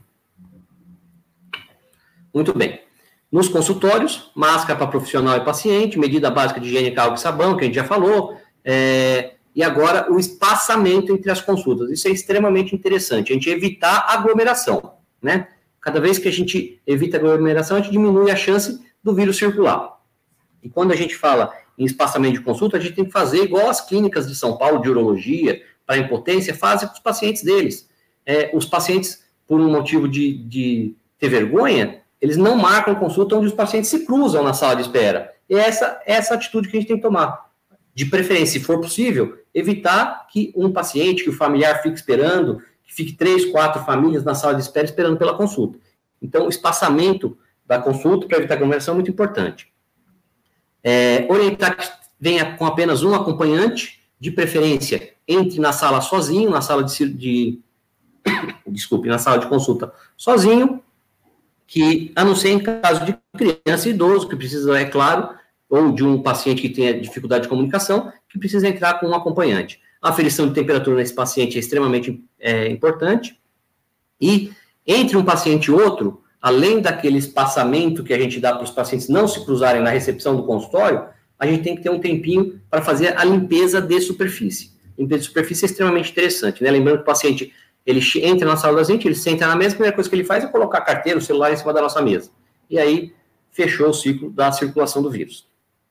É, no hospital, é interessante que o hospital crie um comitê de crise Covid, faça a testagem frequente de funcionários, de preferência com PCR e IgM, e afastar os positivos mesmo que assintomáticos. E a gestão precisa dimensionar os recursos da instituição. Leito de UTI, insumo, disponibilidade de anestésico sedativo. Eu sou aqui do interior, né? O Paulão falou que ele já a epidemia lá no Pará já está está na linha descendente. Aqui no interior está chegando agora. E em Presidente Prudente, por exemplo, o colega veio reclamar com a gente que não tinha fentanil para fazer a sedação do paciente, para fazer lico, né? A litripsia intracorpórea. Então, é importante que esse comitê de crise Covid, a gestão faça o dimensionamento dos recursos da, da instituição. Na recepção do hospital, é interessante que faça a triagem telefônica do paciente, colha os sinais e sintomas compatíveis com o COVID, e se esse paciente tiver e for uma cirurgia eletiva, opa, vamos segregar esse paciente, vamos fazer um contato com o médico assistente e vamos tentar é, postergar a cirurgia para 15 dias, e não oito semanas, como a gente tinha falado inicialmente lá naquele primeiro slide, terceiro slide, perdão. É interessante que as medidas de higiene sejam as mesmas na recepção, o paciente obrigatoriamente use máscara, a recepcionista use máscara, é, libere o álcool para o uso do paciente e brevidade. É interessante que faça uma pré-internação, ou um dia antes, já deixe isso aí, é, como a cirurgia, a gente está falando de cirurgia eletiva, deixe isso aí já é, pré-internado, o paciente chega, entrega a carteirinha do convênio, se não tiver serviço de pré-internação, faça essa burocracia, seja que ela, essa burocracia seja eficiente, ou seja, o paciente entrega a carteirinha aqui para a recepcionista e já é dirigido para o quarto. E aí ah, o hospital vai até o quarto do paciente assinar a internação, o hospital vai até o quarto do paciente para evitar aquele problema da aglomeração. Nos setores de internação, é extremamente interessante que seja feito uma corte COVID, igual o Hélio já falou. É, não é todo hospital que consegue fazer, e quando conseguir fazer esse corte de COVID, de preferência separar andares. Então, um hospital que tenha mais de um andar, coloca todos os pacientes com COVID no terceiro andar, e os outros demais pacientes sejam é, colocados em andares diferentes. Não é a nossa realidade, né? A gente está falando de uma realidade Disney, realidade de grandes centros. Aqui no interior, a nossa Santa, a nossa Santa Casa tem apenas um andar. Então, a gente tem que, pelo menos, segregar esses pacientes. É, fazer com que ele tenha um acompanhante único em tempo integral. A gente não pode esquecer que esse paciente não pode ficar desacompanhado, é um paciente cirúrgico, é, é gestante que tem nenê, é cara que faz uma cirurgia é, de coluna, então o, o acompanhante é preciso, então esse paciente tem que ser único e em tempo integral. Não pode ter visitas, né? A gente tem que, tirando esse paciente de tempo integral, evitar a visita para evitar a circulação do vírus e não ter o intercâmbio de funcionários. É muito ruim o funcionário que faz 12 horas, faz 6 horas, por exemplo, o técnico de enfermagem faz 6 horas pela manhã na corte Covid e à tarde ele vai fazer curativo do paciente que está internado para cirurgia letiva. Isso aí é muito ruim, tá? Melhor tirar isso aí. E suspensão da UTI humanizada. A UTI humanizada é bastante legal, eu gosto muito dessa, dessa, desse método de tema humanizada, mas pandemia, como ele falou, é tudo novo, é tudo diferente, a gente está começando a voltar a respirar agora, então nesse momento vamos cessar a UTI humanizada. O transporte do paciente do quarto para o centro cirúrgico tem que ser feito com máscara durante todo o transporte, o acompanhante permanece no quarto e um fluxo inteligente, né? É super é, a gente faz uma cor de Covid no hospital, mas para esse paciente passar para ir fazer uma tomografia, ele passa no meio da enfermaria dos pacientes para cirurgia letiva, no meio da enfermaria da pediatria. Então é interessante que o fluxo seja inteligente e o caminho livre. Né? Ah, vamos passar com o paciente do quarto para o centro cirúrgico, do quarto para o setor de radiologia fazer uma tomografia de tórax. Pessoal, vamos liberar o caminho, vamos liberar o elevador, vamos deixar o elevador pronto para evitar aglomeração. Chegando no centro cirúrgico, que é o mais, é, começa a ser bastante interessante, é interessante que faça de novo uma corte de centro cirúrgico, um centro cirúrgico só para Covid e outro centro cirúrgico para as demais cirurgias. De novo, não é nossa realidade, é realidade Disney, principalmente aqui no interior, isso não existe. E quando isso não conseguir, a gente faça horários separados. A gente remarque uma cirurgia eletiva ou atrase ela quando, por exemplo, tiver uma urgência Covid. Isso aí dá bem para fazer. As salas com pressão negativa na cirurgia COVID, ainda não é a realidade aqui no interior, nos grandes centros já existe. Redução da circulação de funcionários, é, não dá mais para ter representante dentro de sala, o cara vai levar as plaquinhas da bucomaxilo, o cara vai levar é, a fibra da urologia. Esse cara não pode mais entrar no centro cirúrgico, esse cara tem, tem que ir só até onde ele entrega o material. Então, com isso, a gente reduz a circulação de funcionários e de representantes.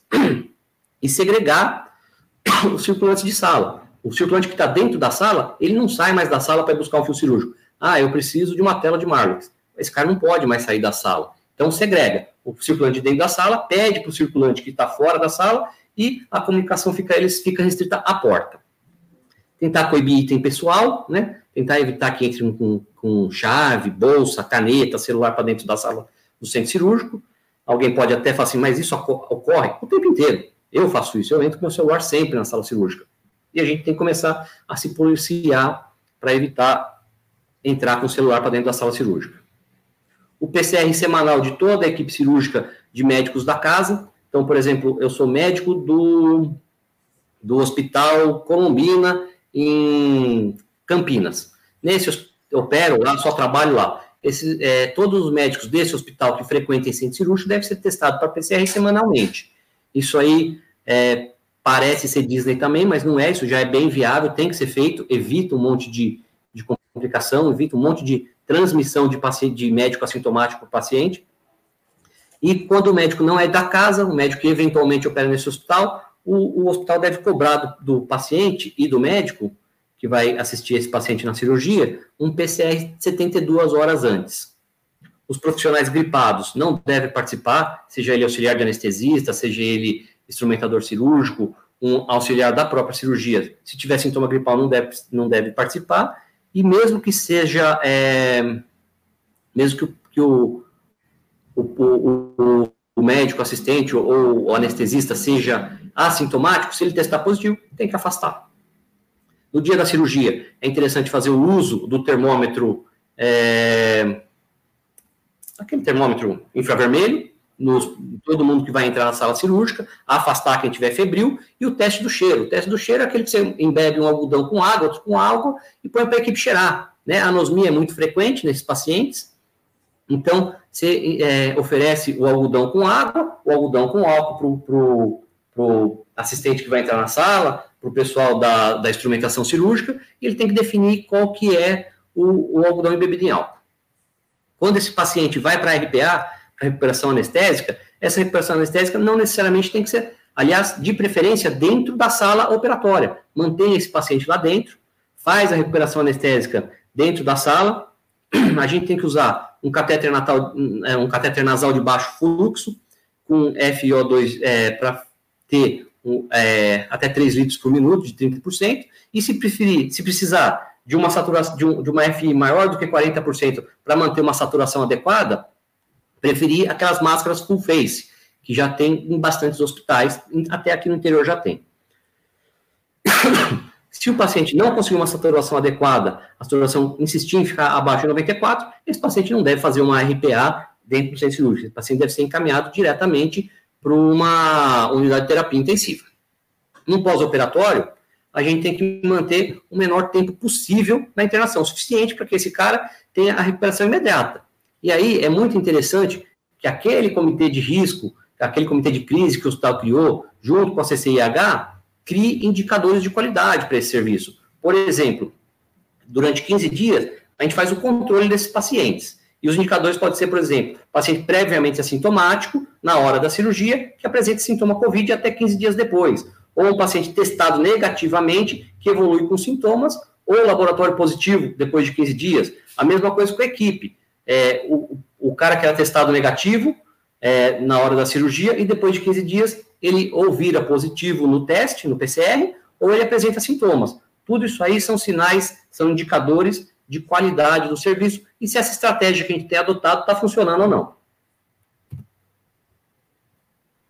Aí a gente vai falar de cirurgia eletiva, né? A gente tem que avaliar o real risco de prosseguir é, a cirurgia eletiva com aquele atraso que a gente falou de no mínimo oito semanas, que foi o atraso que a gente comprou da Europa.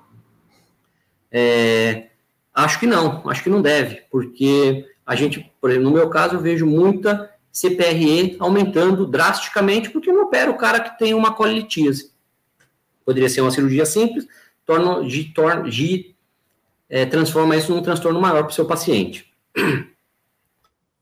É, implantar no serviço o documento é, de consentimento informado que o paciente tem que assinar destacando o conceito de pandemia, ó, eu estou fazendo uma cirurgia eletiva no contexto da pandemia. Isso aí dá uma certa segurança jurídica e testar o paciente com PCR 72 horas antes do procedimento e ou a tomografia de tórax. Por exemplo, aqui no interior a gente não consegue fazer testar o paciente com 72 horas, leva mais tempo que isso, leva 5, 6 dias. Então a tomografia de tórax é bastante interessante principalmente com o anestesista, né, para a gente dar segurança para o anestesista, para a gente seguir com esse, é, com esse procedimento. E o paciente é, que testar positivo ou que for sintomático, é óbvio, a gente está falando de uma cirurgia eletiva, a gente suspende esse procedimento. E naquelas cirurgias eletivas, que é, o cara que vai começar a fazer, colocar um aparelho ortodôntico no dente, melhor esperar a pandemia passar. O cara que vai fazer uma cirurgia plástica, é, lipoaspiração, dermolipectomia, uma prótese mamária, esse aí eu acho sim que a gente deve esperar passar, porque realmente se ele for contaminado pelo Covid durante o processo, pode aumentar a mortalidade dele. Agora vamos falar um pouquinho sobre as cirurgias é, é, de urgências e o paciente Covid. Quando a cirurgia é de urgência, não tem o que fazer, né? A gente considera todo paciente, independente de testado ou não, independente de sintoma ou não, como um paciente COVID. E existe também as cirurgias de urgência nos pacientes COVID. O paciente está com COVID, às vezes assintomático, eventualmente ele faz uma crise de colicistite, ele faz uma apendicite, ele faz uma fratura de fêmur, ele precisa passar uma haste bloqueada, a vida continua, né? Acidente continua, o cara precisa fazer um cateterismo, o cara supra, chega com dor, está suprado, precisa fazer um cateterismo. Esse cara é, ele é um paciente COVID positivo que precisa ser operado, é uma urgência COVID. Então, é, teste imunológico TC de tórax para todo mundo, é, o uso de duas luvas pelo risco de contaminação na hora da retirada, não é na hora do procedimento. Então, você põe uma luva por baixo, aí você põe o seu capote impermeável e a luva por cima. Então, a hora que você vai tirar o seu capote, você já tirou a luva, você já tirou a luva, vai tirar o capote, você se contamina. Se você tem duas luvas, uma por baixo do capote, diminui a chance da manga do capote te contaminar o braço, por exemplo. Capote descartável impermeável, ele deve ser retirado pelo circulante, de daqui de cima para frente, tirar sempre para frente o capote. É, tempo de cirurgia deve ser otimizado, óbvio, o cirurgião mais experiente que deve fazer a cirurgia. Optar sempre pela cirurgia aberta, isso aí é uma diretriz, é um pouco controverso, não é a minha opinião, mas como a gente tem que falar em medicina baseada em evidência, a gente tem que ser a diretriz, então sempre é, opta pela cirurgia aberta, pela concentração de partículas de fumaça, ela é maior dentro do, do abdômen fechado. Então, numa, numa é, VLP, numa videolaparoscopia, é, você concentra mais e a hora que esse tem o escape do pneu peritônio, você dispersa com pressão esse aerosol que o Hélio tanto falou, você dispersa e aí você pode causar a contaminação. Utilizar os instrumentos de energia elétrica, seja bisturi, é, qualquer é, instrumento que faça aerosol o mínimo possível e sempre é, na intensidade menor, de a gente pôr 40 de coagulação e 40 de corte, a gente diminui corte de coagulação para 20, tenta fazer um blend disso aí para evitar o máximo possível o uso desses bisturi. Utiliza uma mangueira de. Vamos supor que aqui seja o nosso bisturi elétrico, a hora que a gente vai pegar a caneta do bisturi, a gente acopla uma mangueira aqui junto da caneta do bisturi para já aspirar toda aquela aquele aerosol que o bisturi faz. E na cirurgia videolaparoscópica, no VLP e no robô, definitivamente tem maior risco de expor a equipe ao contágio. Então, é, essa não é a minha opinião pessoal. Eu acho que a gente pode conseguir bastante segurança é, dentro da videolaparoscopia. Eu não faço robô, então é, eu não vou falar do robô, vou falar da videolaparoscopia. A gente pode conseguir bastante, é, até mais do que na cirurgia aberta, se a gente é, conseguir fazer algumas coisas para diminuir a dispersão do aerosol, e a gente vai falar disso agora. Por exemplo, é, o manejo dos trocáteres. A gente pode reduzir o número de punção. A gente começa na, na residência operando vesícula com quatro punções. É o, é o básico que a gente começa a operar. Mas a gente já viu que dá para fazer uma cirurgia de vesícula tranquilamente. Eu faço cirurgia de vesícula com três punções. Então, se a gente conseguir diminuir o número de punção, melhor a gente diminui a chance daquele estouro. Sabe quando a gente vai abrir uma garrafa de champanhe, faz aquele e sai aquele gazinho da garrafa? A mesma coisa ocorre quando a gente começa a passar pinça, a passar trocáter é, com uma barriga insuflada com CO2. Então a gente diminui as incisões portas para a gente passar o trocáter tem que ser menor, mais justa, tem que ficar, a gente tem que passar o trocáter com dificuldade para evitar a perda do pneumo e a formação de aerosol é, entre a incisão porta e o trocáter. A gente tem que prestar atenção no nosso material, as válvulas e a borracha de vedação tem que ser rigorosamente verificada, não dá para ficar usando material velho, não dá para ficar usando borracha rasgada.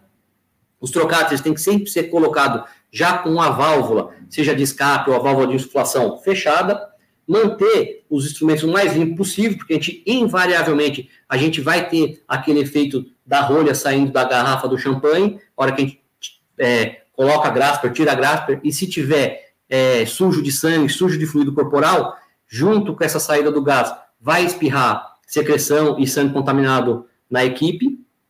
E, a retirada dos trocáteres sempre, evidentemente, sempre depois da total aspiração do, do pneu peritônio. É muito interessante também é, a gente usar trocáter aqueles trocáteres com com cuff, né? A gente passa o trocáter, enche o cuff, o cuff que fica dentro do peritônio e a gente traciona o trocáter para vedar a, a, incisão porta. Ou então fazer a cerclagem do, do trocáter com fio de sutura. A gente passa o trocáter e faz a cerclagem dele, geralmente com fio de nylon número 3, a gente trava ele ali para ele evitar de sair. No manejo do pneu peritônio, a gente tem que usar mecanismos de filtragem. O Hélio já mostrou para a gente aqueles filtros HPM, a, a HMEP, a, é, filtro EPA. E aqui a gente tem o filtro EPA à esquerda de vocês e o filtro HME é, higroscópico. Não é o filtro de umidificação. Se for o HMEF, já faz as duas coisas ao mesmo tempo, umidifica e faz a, a, a segura, segura o vírus lá dentro, ele evita a propagação do vírus, melhor ainda. Então, é interessante que a gente use é, de filtração, tanto na hora de insuflar o paciente, na hora que a gente passa o primeiro trocado, a agulha de Vélez começa a insuflar, a gente já tem que colocar o filtro, o EPA e o HMEF, de preferência os dois juntos. É, fechar a, é, a válvula de pressão. Então, quando a gente está insuflando, a gente programa lá o nosso insuflador com uma pressão e a gente fecha a válvula do trocáter ou da agulha de Vélez antes que atinja essa pressão total, para que o seu insuflador não pare de insuflar com a válvula aberta. Isso aí pode fazer um refluxo de CO2 da barriga do paciente, eventualmente um, um CO2 que já entrou em contato com uma secreção COVID e vai te contaminar o seu insuflador. E aí vira uma catástrofe, né? Todas as, as cirurgias subsequenciais vão você já vai contaminar o peritônio do paciente. Então, você programa lá para 12 de pneu peritônio, 12 milímetros de mercúrio, você fecha, a estiver atingindo 11,5, 11,8, você já fecha para evitar o refluxo. É claro que isso não precisa ser feito naquelas máquinas que são air seal, que já tem mecanismo de insuflação e desinsuflação automática, tem, tem um insuflador da marca air, do modelo air seal, que ele já tem é, essa característica. Aí a gente não precisa fazer isso. Diminuir a pressão intraabdominal o menor possível, aquilo que a gente começava a operar com 15, 16 centímetros de 16 milímetros de mercúrio de pneu peritônio, a gente troca para 10 ou 12. Se conseguir 10, é um corte muito bom de se fazer. No começo a gente fica um pouco perdido, a câmera se perde um pouco, hora de você fazer mexer na câmera, mas tranquilamente dá para operar com um pneu peritônio de 10 a 12. O pneu peritônio deve ser em circuito fechado para não ter dispersão no ar ambiente e da parte do anestesista, a gente tenta reduzir o máximo possível o trem da Lemburg, porque a gente diminui o impacto do pneu peritônico diretamente sobre o diafragma, é, a, a, função e a circulação pulmonar, e a gente diminui a chance de patógeno de ventilação mecânica, diminui a morbidade do paciente. Aí, para a gente falar dos tempos cirúrgicos, a gente tem que é, reduzir ao máximo o uso de bisturi elétrico e ultrassônico, sempre com a intensidade ajustada para o mínimo possível. A gente tem que dar preferência para aquelas bags, a gente sabe que é, isso é caro, isso aumenta muito o custo da cirurgia, e a gente costuma fazer o quê? A gente adapta é, mecanismo. Então, a gente, na hora de tirar a gente, um apêndice, a gente corta um dedo de luva, joga lá dentro da cavidade, bota o apêndice lá dentro e tira pelo dedo de luva. Pelo dedo de luva. Isso é ruim, tá? Na época do Covid, a gente tem que dar preferência para bag, porque ele evita de novo, a hora que a gente vai tirar de dentro da cavidade a peça cirúrgica, seja uma vesícula, seja um apêndice, ou uma tuba, qualquer coisa que a gente vai tirar de lá de dentro, evita aquele efeito da rolha saindo da garrafa de champanhe. A bag não deixa dar aquela explosãozinha final. O... Preferir a anastomose intracorpórea, isso é mais fácil no, do lado direito, né? Quando a gente está falando de intestino direito, é mais fácil de fazer. Quando a gente está fazendo de intestino esquerdo, colon descendente, sigmoide, a, a técnica fica um pouco mais difícil, tem bastante gente experiente que já está fazendo todo o intestino intracorpóreo, a anastomose do intestino intracorpóreo, mas se você tiver essa oportunidade de fazer, a anastomose intracorpórea diminui o aerosol.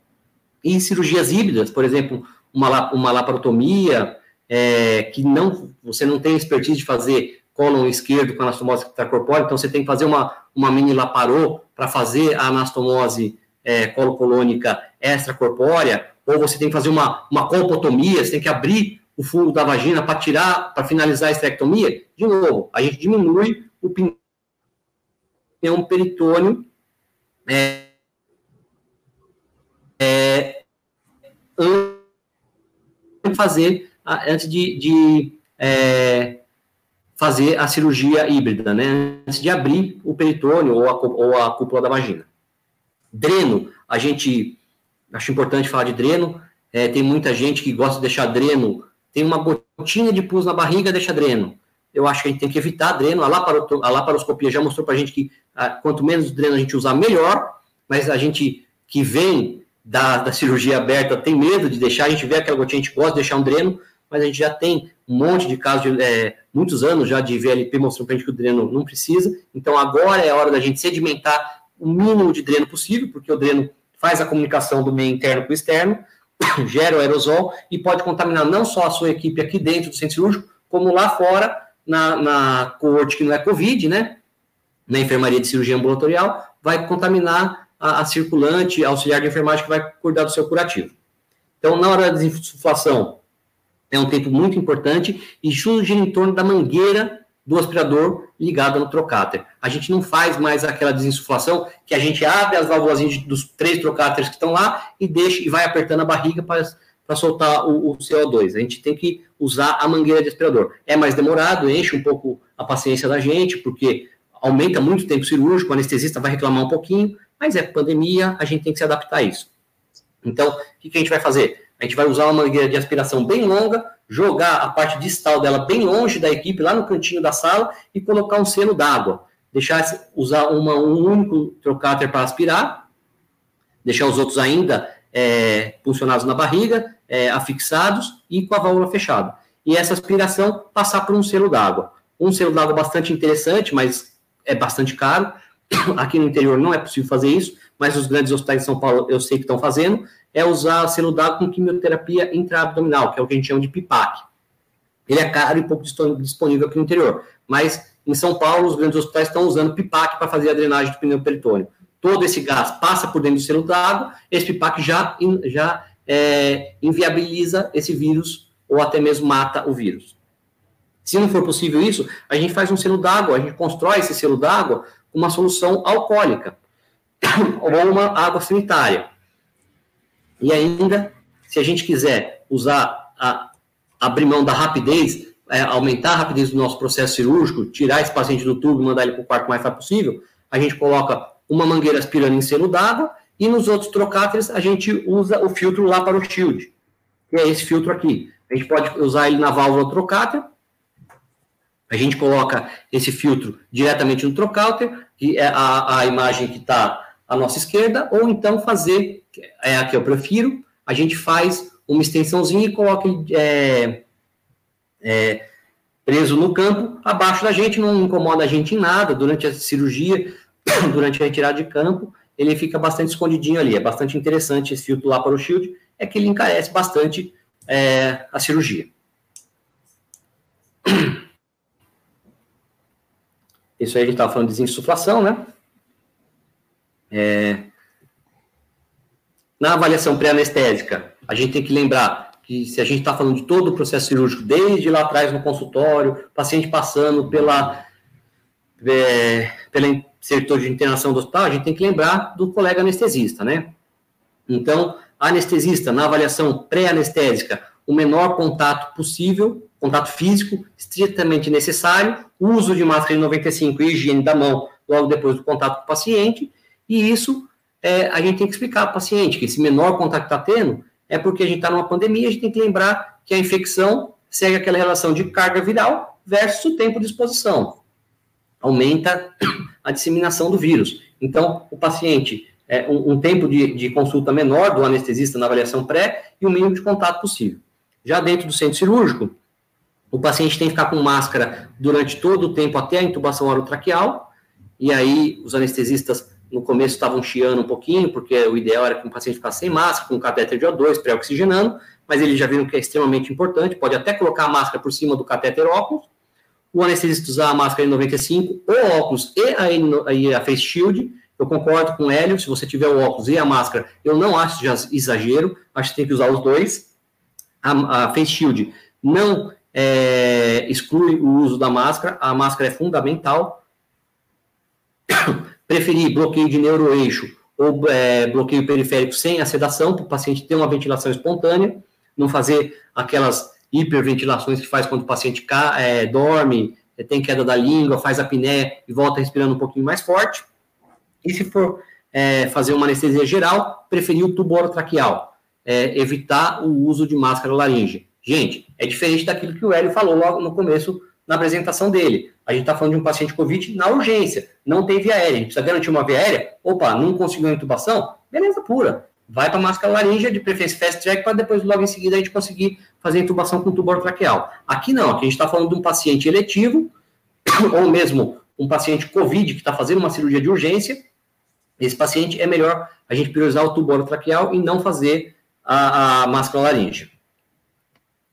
É, dispositivo de acrílico de barreira, todos os, isso aí é barato, isso aí não sai caro, isso aí facilita, diminui muito a, a, a contaminação do anestesista. Então, esse paciente, a gente usa esses mecanismos, o, o anestesista, né, usa esse mecanismo de barreira para entubar o paciente. Esse mecanismo pode ser usado também é, depois que você faz três, quatro intubações com ele, você já, ele já fica bem prático, você não sente tanta dificuldade. Esse paciente, esse dispositivo de acrílico deve ser usado também na emergência, eu acho que vale muito a pena para evitar a, a, contaminação do médico é, de emergência. E, de preferência, como o Hélio já falou, usar dispositivo de fibra desde o começo da intubação. O anestesista mais experiente, que tenha mais capacidade, é, que tenha mais treinamento com via aérea é difícil, porque, como o Hélio falou, esse paciente é potencialmente difícil, ele é obeso, ele é gordo, ele tem pescoço curto, alado, é, então, esse paciente, na, na, urgência COVID, né, na cirurgia de urgência COVID, o médico mais é, acostumado com intubação difícil e já abre mão do laringo ou do broncoscópio. E aqui a gente tem é, as formas, né, de broncoscopia, é, de laringoscopia e de broncoscopia com fibra. No canto superior é, esquerdo, a gente vê um laringoscópio com fibra com a imagem à distância. No canto superior direito, a gente vê a laringoscopia com a fibra direto acoplada no corpo do laringoscópio. No canto inferior direito, a gente vê o anestesista já fazendo a broncoscopia, nesse caso não é um broncoscópio, é um laringoscópio para intubação, e no canto inferior direito é a imagem que a fibra dá para a gente.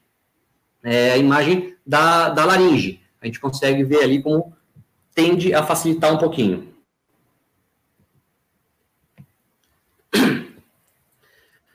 Aqueles métodos de intubação, quando não existe a possibilidade de fibra, e alguns hospitais que eu trabalho aqui no interior não tem a possibilidade de fibra, tem que intubar na raça, no laringoscópio, é, que, no laringoscópio convencional, é, a gente vai fazer aquele método de OT amplamente divulgado, com clampeamento do tubo. Aí na imagem à direita a gente tem um tubo campeado com um Cherron, e na a, a direita, perdão, e à esquerda a gente tem um tubo que a gente usa aquele êmbolo da seringa, o, o, a borracha do êmbolo da seringa de 20, para vedar o tubo. A gente pode até passar pelo meio dessa borracha de vedação, a gente pode passar o fio guia, mas de qualquer forma tem que ser um tubo fechado. Durante a, durante o procedimento de intubação, é interessante ficar só o anestesista e o, e o auxiliar, sai toda a equipe, essa é a hora da equipe, instrumentação, circulante de sala, é, cirurgião e auxiliar, e escovar. Sai da sala na hora de intubar, porque a intubação é gerador de aerosol. Então, o mínimo possível dentro da sala. Retorno da equipe só depois que o tubo já estiver fixado e acoplado a um sistema fechado. E aí é interessante a gente usar de novo o filtro no sistema fechado, o filtro HME é, na porção proximal ao paciente, logo antes do Y do, do, do ramo INS a gente usa um filtro HME higroscópico, aquele que filtra a partícula viral. Se for um filtro HME-F, que faz tanto a, a, a, filtração do vírus como a, mantém ele úmido, umidifica o paciente, melhor. Se não, o HME higroscópico. E depois o, o, filtro EPA lá na ponta do tubo do, do ramo expiratório, junto com o ventilador. Vou ver se eu consigo colocar aqui.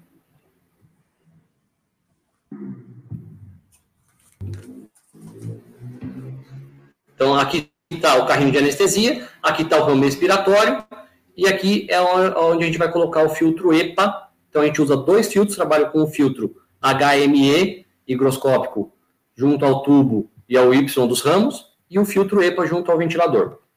Isso aí dá bastante segurança para cirurgias subsequentes e para o próprio anestesista que está manipulando o, o carrinho de anestesia. Na estubação, novamente, a gente tira toda a equipe, mantém apenas o anestesista auxiliar, volta a usar aquele é, dispositivo de barreira acrílica para estubação, porque a estubação ela é também bastante geradora de aerosol, e de preferência fazer a aspiração de orofaringe e faringe para reduzir o reflexo de tosse por causa das secreções.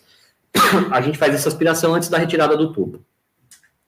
Eu queria aqui, não podia deixar de agradecer minhas alunas, minhas brilhantes alunas da faculdade do oitavo período. Elas foram quem me ajudaram e me incentivaram bastante a, a, a dar essa aula. A Marcela, a Mari e a Vália. Muito obrigado a elas. Se elas estiverem assistindo, um agradecimento muito sincero a vocês. E com a nossa bibliografia. E aí, o que eu tenho para falar para vocês é o seguinte: como a gente tem que falar, o IPAT preza sempre por medicina baseada em evidência. Pandemia não é carta branca para gente a gente sair fazendo o que a gente quer.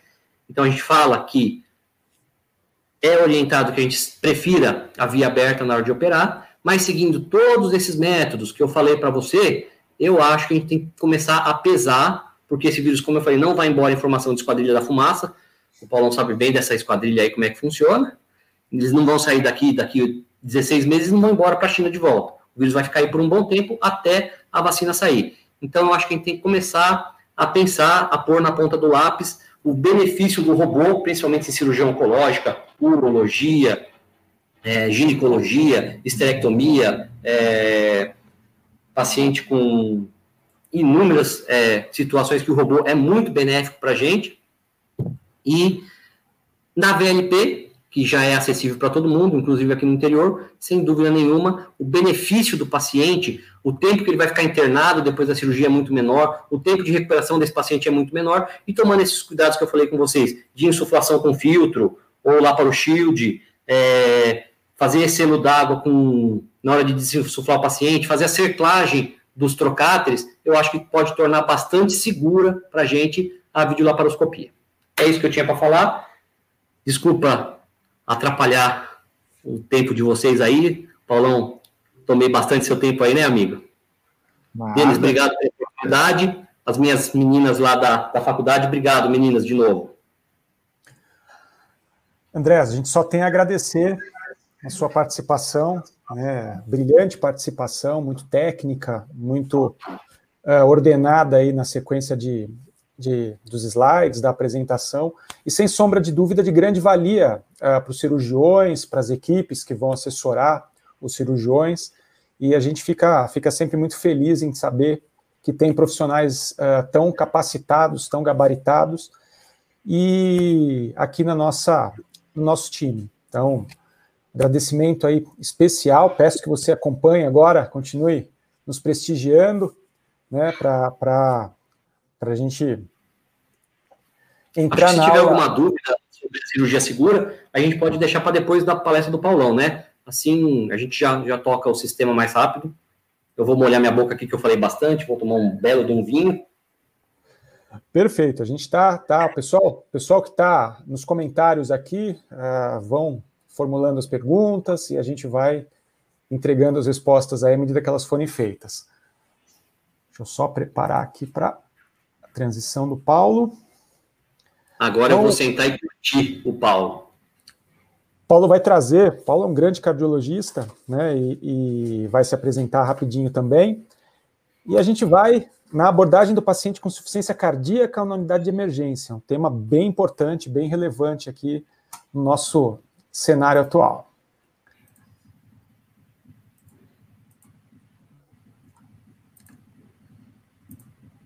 Paulo? Todo seu, amigo. Obrigado, Denis. Você pode colocar a apresentação aí, por favor? Já está engatilhada aqui na tela. Pessoal, boa noite mais uma vez. É, queria dizer que é uma honra, realmente, um grande prazer estar aqui. Né? O Hélio é um cara que dispensa comentários, eu sou um grande admirador dele e sou muito feliz por a gente ser amigo. É meu conterrâneo, é um orgulho aqui da nossa terra. É, o André é um outro cara que, graças a Deus, chegou aí para somar, capacidade enorme, é, é, carisma e muito conhecimento. E o IPATRE, como um todo, é uma família, na verdade. Né? Um sonho que eu consegui realizar na minha vida e, graças a Deus, a gente se conheceu.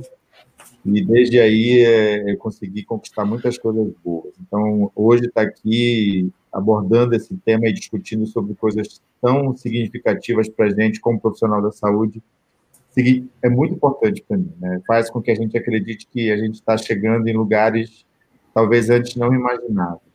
E coisas que a pandemia trouxe para a gente. Né? A gente sofreu muito, é como eu digo aqui em Belém, a gente já está numa fase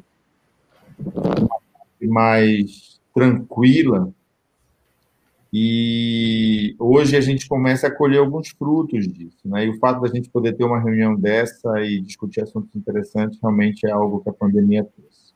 Então a gente ouviu aí dois temas bem interessantes relacionados à Covid especificamente, e eu coloquei esse tema para o Denis porque dentro da cardiologia a insuficiência cardíaca é uma doença que tem um, uma, uma prevalência muito alta, né? Muito grande um prognóstico muito ruim, e a gente precisa aprender a abordar na emergência, a tratar, porque o atendimento inicial, como e muitas outras doenças, faz toda a diferença. Então, a gente precisa aprender como manusear esse paciente na hora que ele se apresenta na unidade de emergência, para obter os melhores resultados possíveis. É, pode passar, por favor, Dente. É, como eu falei para vocês, em termos de mortalidade, é uma doença com uma mortalidade muito alta, a gente se preocupa muito hoje com diagnósticos como os diagnósticos oncológicos. Quando alguém fala para um paciente, ou quando alguém recebe uma notícia, ou agente, ou família, enfim, de uma doença oncológica, sempre vem aquele peso, aquela tristeza, aquela certeza, muitas vezes, de, um, de uma evolução ruim, de um prognóstico ruim. Mas se a gente for avaliar os estudos que falam sobre mortalidade e insuficiência cardíaca, na verdade, a insuficiência cardíaca ela só mata menos que câncer de pulmão. Então, todos os outros cânceres diagnosticados, eles matam menos que insuficiência cardíaca, com exceção do câncer de pulmão, que ainda mata mais. Então, a gente tem uma mortalidade expressiva, uma mortalidade alta. A gente, quando se fala em tratamento oncológico hoje, a gente sabe que esses pacientes recebem um tratamento é, altamente tecnológico, com drogas modernas, e muitas vezes com insuficiência cardíaca a gente menospreza a gravidade e a letalidade dessa doença e deixa de oferecer para o paciente o melhor tratamento possível diante das evidências que a gente tem hoje. Próximo, Denis. É, a insuficiência cardíaca é uma doença bastante interessante do ponto de vista fisiopatológico, porque quando o paciente entra num processo de, de injúria miocárdica, seja ela por qual motivo for, é, o organismo da gente começa a acionar alguns sistemas que a gente chama de sistemas compensatórios para tentar fazer com que a perfusão em órgãos nobres se mantenha íntegra. Então, o organismo da gente né, recebe mensagens dizendo: olha, o coração não está trabalhando direito, ele por algum motivo deixou de trabalhar como ele deveria, e existem alguns órgãos que estão sofrendo com isso, é, principalmente rim, o próprio coração e o cérebro. E diante disso, o sistema, o organismo da gente lança a mão de, de acionar sistemas que vão ser, na verdade, deletérios desse quadro de insuficiência cardíaca. Esses sistemas são o sistema renina-angiotensina-aldosterona, o sistema nervoso simpático e a, a, gente tem mais recentemente a ativação de um sistema que seria um sistema do bem, né, ao invés de ser um sistema do mal. Esse sistema do bem foi descoberto mais recentemente, mas os mais clássicos que acabam sendo deletérios são renina aldosterona, que vai acabar levando a, a vasoconstrição, e isso aumenta a hipertrofia, aumenta a fibrose miocárdica. O sistema nervoso simpático, que leva a quadro de taquicardia, aumento de frequência cardíaca, e isso acaba sendo deletério. Mais recentemente, a gente teve a descoberta do sistema dos peptídeos, que na verdade é um sistema do bem. Quando a gente tem um quadro de insuficiência cardíaca, a, a, ocorre a produção desses peptídeos natriuréticos, que são substâncias que têm propriedades vasodilatadoras, é, que têm propriedades natriuréticas. Só que existem hoje, quando esse sistema é ativado, também a ativação de uma substância que acaba por degradar os peptídeos natriuréticos para impedir esse efeito benéfico dele. Então, toda a fisiopatologia da insuficiência cardíaca hoje se baseia em cima desses três sistemas e a gente tem classicamente drogas que vão atuar nesses sistemas, fazendo com que ocorra redução de mortalidade da doença. E são essas drogas que a gente deve ter como tripé básico do nosso tratamento, tanto nos casos de insuficiência cardíaca aguda descompensada, quanto nos casos de insuficiência cardíaca crônica. Pode passar.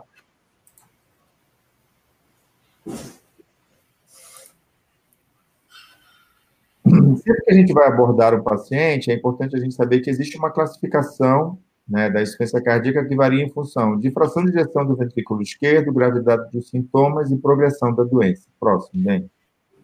É, quanto à, fração de ejeção, lógico, a gente vai precisar de um ecocardiograma para dizer para a gente qual é esse valor e a gente poder classificar esse paciente.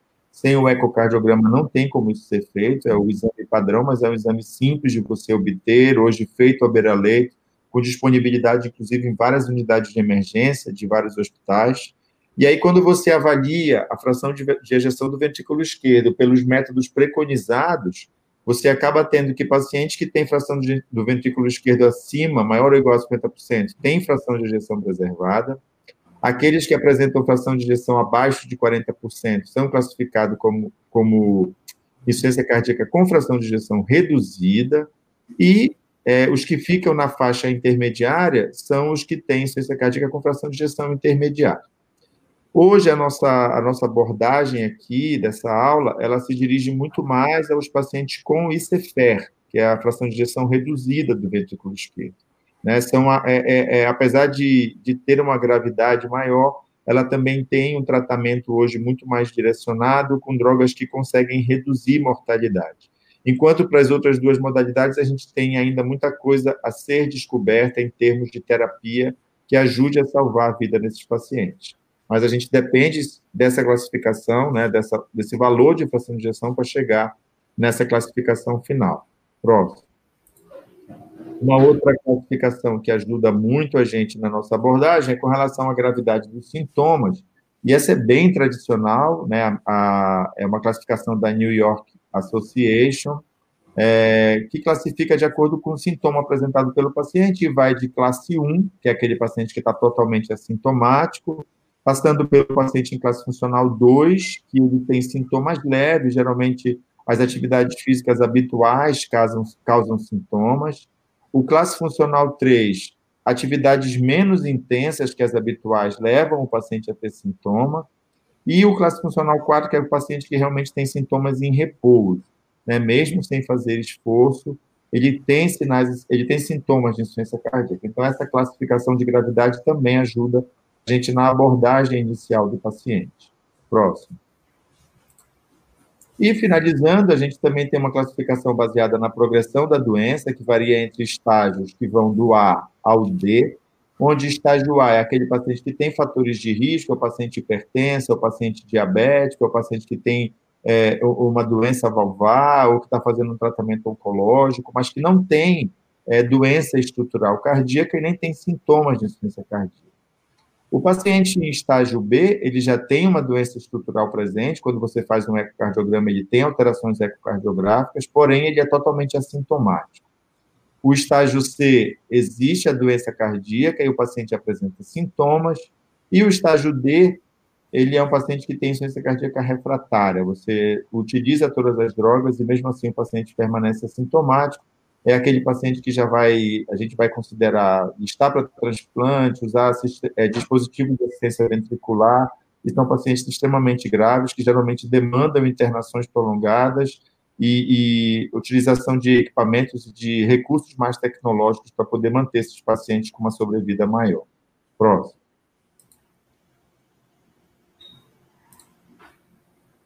Esse é um slide bem clássico em aulas de insuficiência cardíaca que fala sobre a evolução natural dessa doença. Né? A insuficiência cardíaca é uma doença que, a partir do momento em que ela começa a se manifestar, existe uma tendência natural que, com o passar do tempo, esse paciente sofra vários episódios de descompensação, que são esses vales que vocês observam ao longo do tempo, e cada episódio de descompensação desse, é, é, importante também a gente observar que o paciente nunca mais volta para o patamar em que ele estava anteriormente. Então, vocês veem que essa linha ela vai decaindo é, é, ao longo do tempo e o paciente tem fase de descompensação e mesmo quando ele retorna, ele não retorna ao nível que ele estava anteriormente. Então, a progressão da doença, ela tem uma lesão que a cada episódio agudo, ela tem uma lesão adicional com uma disfunção progressiva do ventrículo esquerdo. E quanto mais episódios agudos a gente tem com a progressão da doença, isso acontece de uma maneira natural, piora mais o prognóstico desse paciente. Então, a gente tem que investir de maneira pesada para que o paciente não descompense. O objetivo é, é da, da, do tratamento é evitar as descompensações, evitar as hospitalizações.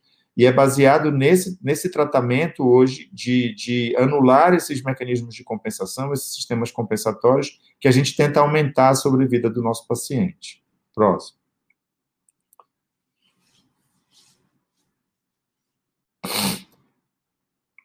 Quando o paciente chega para a gente na nossa unidade de emergência, é importante que a gente faça o diagnóstico através desses quatro pilares aí, né? Sempre é importante fazer uma história clínica e um exame físico adequado nesses pacientes. Se possível, lançar mão de um ecocardiograma justamente para a gente saber é, diante de qual fração de injeção a gente está, porque isso vai direcionar o nosso tratamento.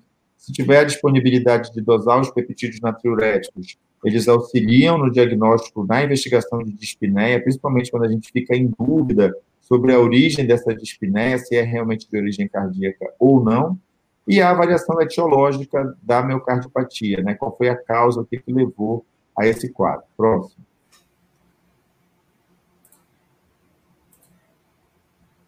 O, dentro da história clínica, a gente vai pesquisar por sintomas típicos, é, dentre eles, falta de ar ou dispneia é um dos mais frequentes. Além disso, a gente pode ter também a presença de ortopneia, que é o paciente que, quando deita, ele sente falta de ar.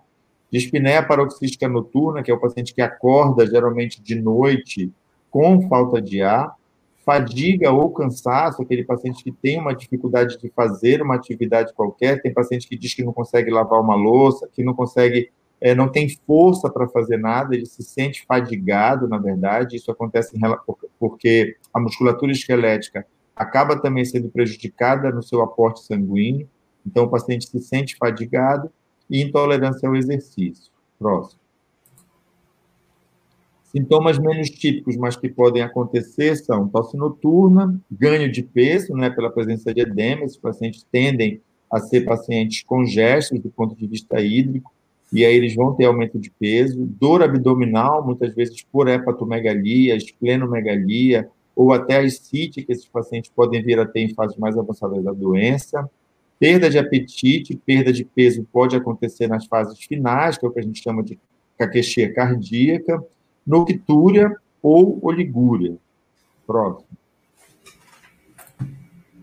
Dentro do exame físico, os sinais que são mais específicos para o diagnóstico da doença é pressão venosa jugular elevada, então aquele paciente que tem turgência jugular, né, a gente coloca esse paciente em decúbito a 45 graus você vai observar uma turgência jugular. É, refluxo hepatojugular presente é um sinal muito, muito, muito específico é, é, de insuficiência cardíaca, a presença de terceira bulha e aquele ictus cordis que é desviado para a esquerda, dando é, aquela certeza de que esse coração está dilatado, né, traduzindo dilatação ventricular. Próximo como sinais menos específicos da doença, a gente pode ter crepitações pulmonares, ataque cardíaco, hepatomegalia ascite, a presença de extremidades frias e de edema periférico. Pode passar. Para ajudar a gente no diagnóstico dessa doença, principalmente quando a gente tem dúvida em relação à origem, né, a causa da dispneia, a gente tem os peptídeos natriuréticos, hoje a gente pode dosar tanto o BNP quanto o NT-proBNP, os peptídeos naturais têm um valor diagnóstico e prognóstico, porque a partir do momento em que você inicia o tratamento para insuficiência cardíaca, a gente pode acompanhar a evolução, a melhora desses pacientes através desses marcadores.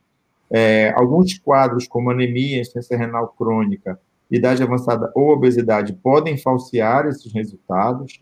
E a gente usa como ponto de corte um BNP é, menor do que 35 ou o BNP pro BNP menor como que 125 como excludente do diagnóstico de insuficiência cardíaca. Então, quando você tem um BNP baixo ou um NT pro, BNP baixo, isso exclui o diagnóstico de insuficiência cardíaca, ou seja, aquela dispneia que o paciente apresenta não é provocada por um problema cardíaco. Aí você passa a investigar outras causas. Então, ele tem um fator aí, uma, uma participação importante no diagnóstico, desde que você tenha como utilizar esse recurso. Próximo.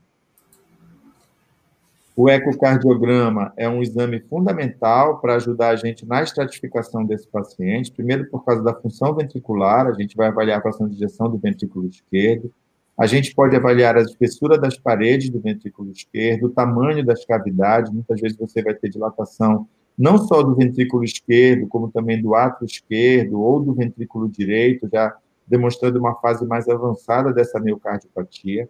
A função valvar, né, a gente vai ver se tem alterações valvares que muitas vezes podem piorar os sintomas ou serem até mesmo a causa dessa insuficiência cardíaca, da etiologia dessa insuficiência cardíaca. A gente pode fazer uma estimativa hemodinâmica não invasiva. Hoje, pelo ecocardiograma, a gente consegue avaliar débito cardíaco, as pressões de enchimento do ventrículo esquerdo, a pressão sistólica da artéria pulmonar, você consegue avaliar medidas é, não invasivas do desempenho hemodinâmico do coração. Então, o índice sistólico a gente consegue calcular, o índice cardíaco a gente consegue calcular, e tudo isso pode, no beira-leito, hoje, substituir medidas antigamente invasivas né, de monitorização hemodinâmica que um simples ecocardiograma pode fornecer para você, que vão te ajudar tanto no diagnóstico da doença, quanto na estratificação prognóstica e na avaliação terapêutica desse paciente além de avaliar doenças pericárdicas, que também podem levar a quadros de insuficiência cardíaca e serem aí um importante esclarecedor da etiologia desse quadro de insuficiência cardíaca. Próximo. É, é importante a gente fazer uma avaliação etiológica desse quadro, né, saber qual é a etiologia dessa insuficiência cardíaca. Existem várias causas de evolução para a insuficiência cardíaca. Né? Na verdade, a insuficiência cardíaca ela é, uma, ela é uma doença comum Há muitas outras doenças cardiovasculares. Pode passar, Dente. E a gente tem um registro desse estudo, que é um registro brasileiro de insuficiência cardíaca, feito com pacientes aqui no Brasil, onde, na nossa realidade, a maioria dos pacientes que têm uma, uma insuficiência cardíaca, a etiologia é isquêmica, por doença coronária. Depois dela vem a hipertensiva, quadros de hipertensão mal controlados, e a, a cardiopatia valvar. É, a gente tem também uma incidência grande aqui no Brasil de doença de Chagas, principalmente em algumas regiões que são endêmicas, como é, o interior de, da Bahia, Goiás, Minas. Então, essas, essas, esses lugares que têm é, a presença da doença de Chagas acabam tendo manifestações muito grandes de insuficiência cardíaca, são pacientes graves e difíceis de você conduzir com um prognóstico muito ruim quando a etiologia é chagásica mas a gente ainda tem um predomínio da, etiologia isquêmica dentre os pacientes que se apresentam com insuficiência cardíaca nas nossas unidades de emergência ou até mesmo no nosso consultório. Pode passar, bem. Aqui são causas de descompensação, né? Por que, que esse paciente descompensa? É, vocês podem ver que 75% deles é acentuação de insuficiência cardíaca crônica, o paciente que já era diagnosticado previamente, já estava em tratamento e por algum motivo ele piorou. 20% é primeira descompensação, pacientes que chegam na emergência não tinham diagnóstico, e 5% são insuficiências cardíacas que não respondem a tratamento, são refratárias. Pode passar. A gente faz essa abordagem inicial em cinco etapas. A primeira é tentar detectar um fator precipitante, o que levou àquela descompensação, definir o perfil hemodinâmico desse quadro, fazer abordagem terapêutica, usar uma terapia medicamentosa associada e depois avaliar se esse paciente teria critérios para alta ou se ele precisa ser internado para uma melhor compensação. Próximo. Aqui são alguns fatores que estão relacionados à, à, descompensação, muitos deles são causados pelo próprio paciente, porque não adere ao tratamento medicamentoso da maneira correta, é, ingere excess, é, é, é, excessivamente sal ou bebidas alcoólicas, a gente tem muita descompensação do final de semana, né? O paciente que se alimenta mal, que ingere bebida alcoólica em grande quantidade, e aí no finalzinho do domingo ou na segunda-feira ele está pior, ele acaba indo ao ponto-socorro. Alguns eventos cardíacos agudos, como arritmias cardíacas, descontrole de hipertensão arterial, o infarto agudo do miocárdio ou doenças valvares progressivas. Eventos não cardíacos agudos, como embolia pulmonar, pode levar a quadro de insuficiência cardíaca, principalmente direita anemia, sangramento, infecções sistêmicas ou desordens da tireoide. e eventos de algumas medicações. Existem medicações que podem precipitar quadros de insuficiência cardíaca que a gente precisa saber interrogar para esse paciente se ele está usando algumas dessas medicações para a gente poder interromper o uso ou até mesmo abordar esse paciente de uma maneira diferenciada. Dentro dessas medicações existe uma etiologia bem nova aí, que é a cardiotoxicidade provocada pelo, pelo tratamento oncológico.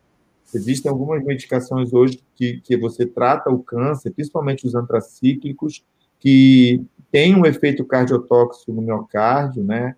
Uma toxicidade miocárdica, e esse paciente pode evoluir com uma disfunção ventricular, muitas vezes reversível no primeiro momento, quando detectado precocemente, mas muitas vezes já irreversível.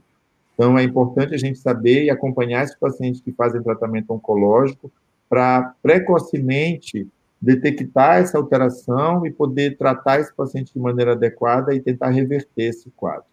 O que acontece é que muitas vezes o tratamento oncológico precisa ser suspenso e isso piora o prognóstico do paciente em relação ao câncer, ao diagnóstico do câncer. Mas hoje existe uma abordagem feita pelo cardiologista é, o cardio-oncologista, no caso, e pelo oncologista juntos para a condução desses pacientes, que tem tido um resultado muito favorável é, e melhorado muito a oportunidade desse paciente poder terminar o tratamento oncológico dele. Pode passar, né? As principais manifestações na insuficiência cardíaca descompensada, a dispneia muito, muito elevada, 89% dos pacientes vão apresentar falta de ar, 67% terão estertores pulmonares, mas não é um, um sinal altamente frequente, alguns podem não ter. A dispneia de repouso está presente em 34% dos pacientes e 65% vão ter edemas de membros inferiores. E é, uma coisa que a gente chama atenção é que todas essas manifestações de descompensação, elas estão relacionadas à congestão ou retenção hídrica.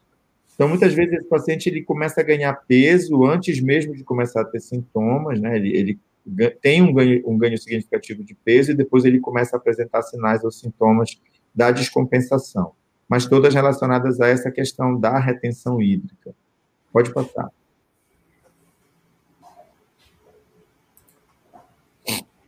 Para fazer um diagnóstico simplificado, lógico, a gente precisa de um eletrocardiograma, radiografia de tórax e exames laboratoriais. Próximo. Essa é a abordagem proposta pela diretriz da Sociedade Brasileira de Cardiologia, a mais recente, que foi publicada em 2018. Então, uma anamnese, exame físico, um eletrocardiograma e um raio-x de tórax são os exames que a gente tem que ter, pelo menos, iniciais para fazer essa abordagem. É, quando há suspeita de insuficiência cardíaca, a gente vai classificar em três níveis. Se for uma, é, é, tanto faz ser baixa, intermediária ou alta, o ecocardiograma é um exame que vai ajudar na avaliação da estrutura do coração, definir fração de ejeção e função diastólica, que também pode ser importante naqueles casos em que o paciente tem fração de ejeção preservada. E quando existe alteração do ecocardiograma, a gente tem aí uma provável insuficiência cardíaca que consegue implementar o tratamento. Naqueles casos de baixa probabilidade, os peptídeos natriuréticos acabam ajudando a gente, né? E quando elevados, o ecocardiograma seria a próxima ferramenta diagnóstica a ser utilizada.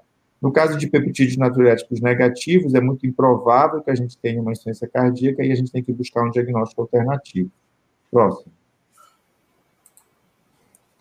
Aqui, o tratamento variando, variando em função dos estágios de evolução da insuficiência cardíaca. Então, no estágio A, a gente vai tratar basicamente os fatores de risco, né, hipertensão, diabetes, dislipidemia, orientar esse paciente, conversar com a família, falar que se ele não tratar adequadamente essas doenças, ele pode evoluir de maneira desfavorável. No estágio B, já existe a indicação de tratamento medicamentoso direcionado para a insuficiência cardíaca, e aí vem a, a, a orientação da terapia TRIPS inicial, que inclui o uso de bloqueadores do sistema renina-angiotensina-aldosterona, como inibidores de ECA ou bloqueador do receptor da, da angiotensina 2, para todo mundo, beta-bloqueador e hoje o antagonista mineralocorticoide. E é, além disso, né, a gente vai utilizando outras terapias dentro do estágio C, que é aquele paciente que já tem alteração estrutural cardíaca e está sintomático. E para o estágio D, a gente teria a opção aí de uso de inotrópico algumas vezes nos pacientes que acabam por internar com o perfil hemodinâmico onde se indica, e o uso de dispositivos de assistência ventricular ou listagem para transplante cardíaco nessa fase mais terminal da doença. Próximo. Pode passar. Quando a gente avalia esse paciente na emergência, isso aí é fundamental para a gente determinar qual vai ser o tratamento, a gente avaliar o perfil hemodinâmico desse paciente. Então, o paciente que interna com sinais e sintomas de, de insuficiência cardíaca, a gente precisa definir qual o perfil hemodinâmico que ele, que ele apresenta, porque o nosso tratamento vai ser baseado em cima desse perfil hemodinâmico. Então, a gente tem quatro perfis, que é o A, B, L e C, né? O perfil A é aquele paciente teoricamente não descompensado, então é o paciente que está, do ponto de vista de perfusão periférica, ele tem uma perfusão periférica adequada, ele é um paciente quente, e em termos de congestão, ele é um paciente que não está congesto, ele é seco. Então, é um paciente que está compensado. Esse paciente não vai ao pronto-socorro na unidade de emergência. O que a gente vai ver mais comumente são os perfis B e C, né, o, o que tem predominância de apresentação, sendo que o perfil B é o perfil Belém, né, que é a minha terra, que é onde o clima é quente e úmido. Então, o paciente ele vai ter uma perfusão periférica adequada, né, mas ele vai estar congesto, ele vai ter sinais e sintomas de congestão pulmonar. E 67% dos pacientes vão se apresentar com esse perfil, que é um perfil mais tranquilo de você tratar. É, além do perfil B, nós temos o perfil C, que é muito conhecido como perfil Curitiba. Né? Então, para você gravar Curitiba, o clima é frio e úmido. Então, é o paciente que tem uma perfusão periférica ruim, mas tá, e além disso, ele está congesto. Então, você vai ver aquele paciente que tem a periferia fria, está vasoconstrito e tem sinais e sintomas de congestão pulmonar. Esse paciente vai ter um tratamento diferenciado em relação ao perfil B. E, finalmente, o perfil L, que é o paciente que tem perfusão periférica ruim, não está bem perfundido, porém ele não tem sinais de congestão pulmonar. Esse é um paciente que é um pouco mais complexo da gente tratar, tem algumas alternativas que a gente pode utilizar, mas a, a incidência de, desse tipo de paciente na emergência vai ser menor. Na verdade, o que a gente vai pegar mais é o B e o C quando se somam. Próximo. É, aqui em relação ao tratamento. Quando a gente tem um paciente que tem um, um, uma perfusão periférica é, adequada, a gente vai priorizar o uso de drogas vasodilatadoras. Tá? Enquanto que o paciente que tem perfusão periférica ruim, né, inadequada, a gente vai lançar mão de drogas inotrópicas. No paciente que está com gesto, a terapia diurética é fundamental, a gente não pode fugir dela. Né? Então, o, tanto o perfil B quanto o perfil C, a gente vai lançar mão do diurético, ele faz parte do tratamento, apesar da gente saber que é uma droga hoje de insuficiência cardíaca que não reduz mortalidade, é, a gente precisa utilizar, principalmente na fase de descompensação, tá? Então, diurético vai para todos os pacientes que têm sinais e sintomas de congestão, mas basicamente no perfil B, que é o mais comum, a gente não vai lançar mão de inotrópicos, né, que é um erro muito comum que a gente comete. A gente tem muitas vezes a visão de que o paciente que tem insuficiência cardíaca, ele vai chegar na, emergência é, e, e, você, por saber que ele tem uma insuficiência cardíaca, muitas vezes ele já tem uma, uma avaliação da fração de injeção, ele já diz para você que o coração dele não trabalha direito, e tem-se aquela visão de que eu preciso usar inotrópico para esse paciente. E essa visão é uma visão completamente equivocada, na verdade, a gente não vai usar inotrópico, mesmo que o paciente tenha uma fração de injeção baixa, se o perfil hemodinâmico dele é um perfil quente úmido. Esse paciente ele não precisa de inotrópico. Na verdade, hoje o que você vai precisar é aliviar a pré e a pós-carga desse paciente. Então, você não precisa estimular esse miocárdio, você não precisa fazer com que a contratilidade miocárdica aumente, porque isso vai aumentar a frequência cardíaca, a incidência de arritmias, e às vezes, muitas vezes, pode até piorar a mortalidade nesses pacientes, principalmente a longo prazo.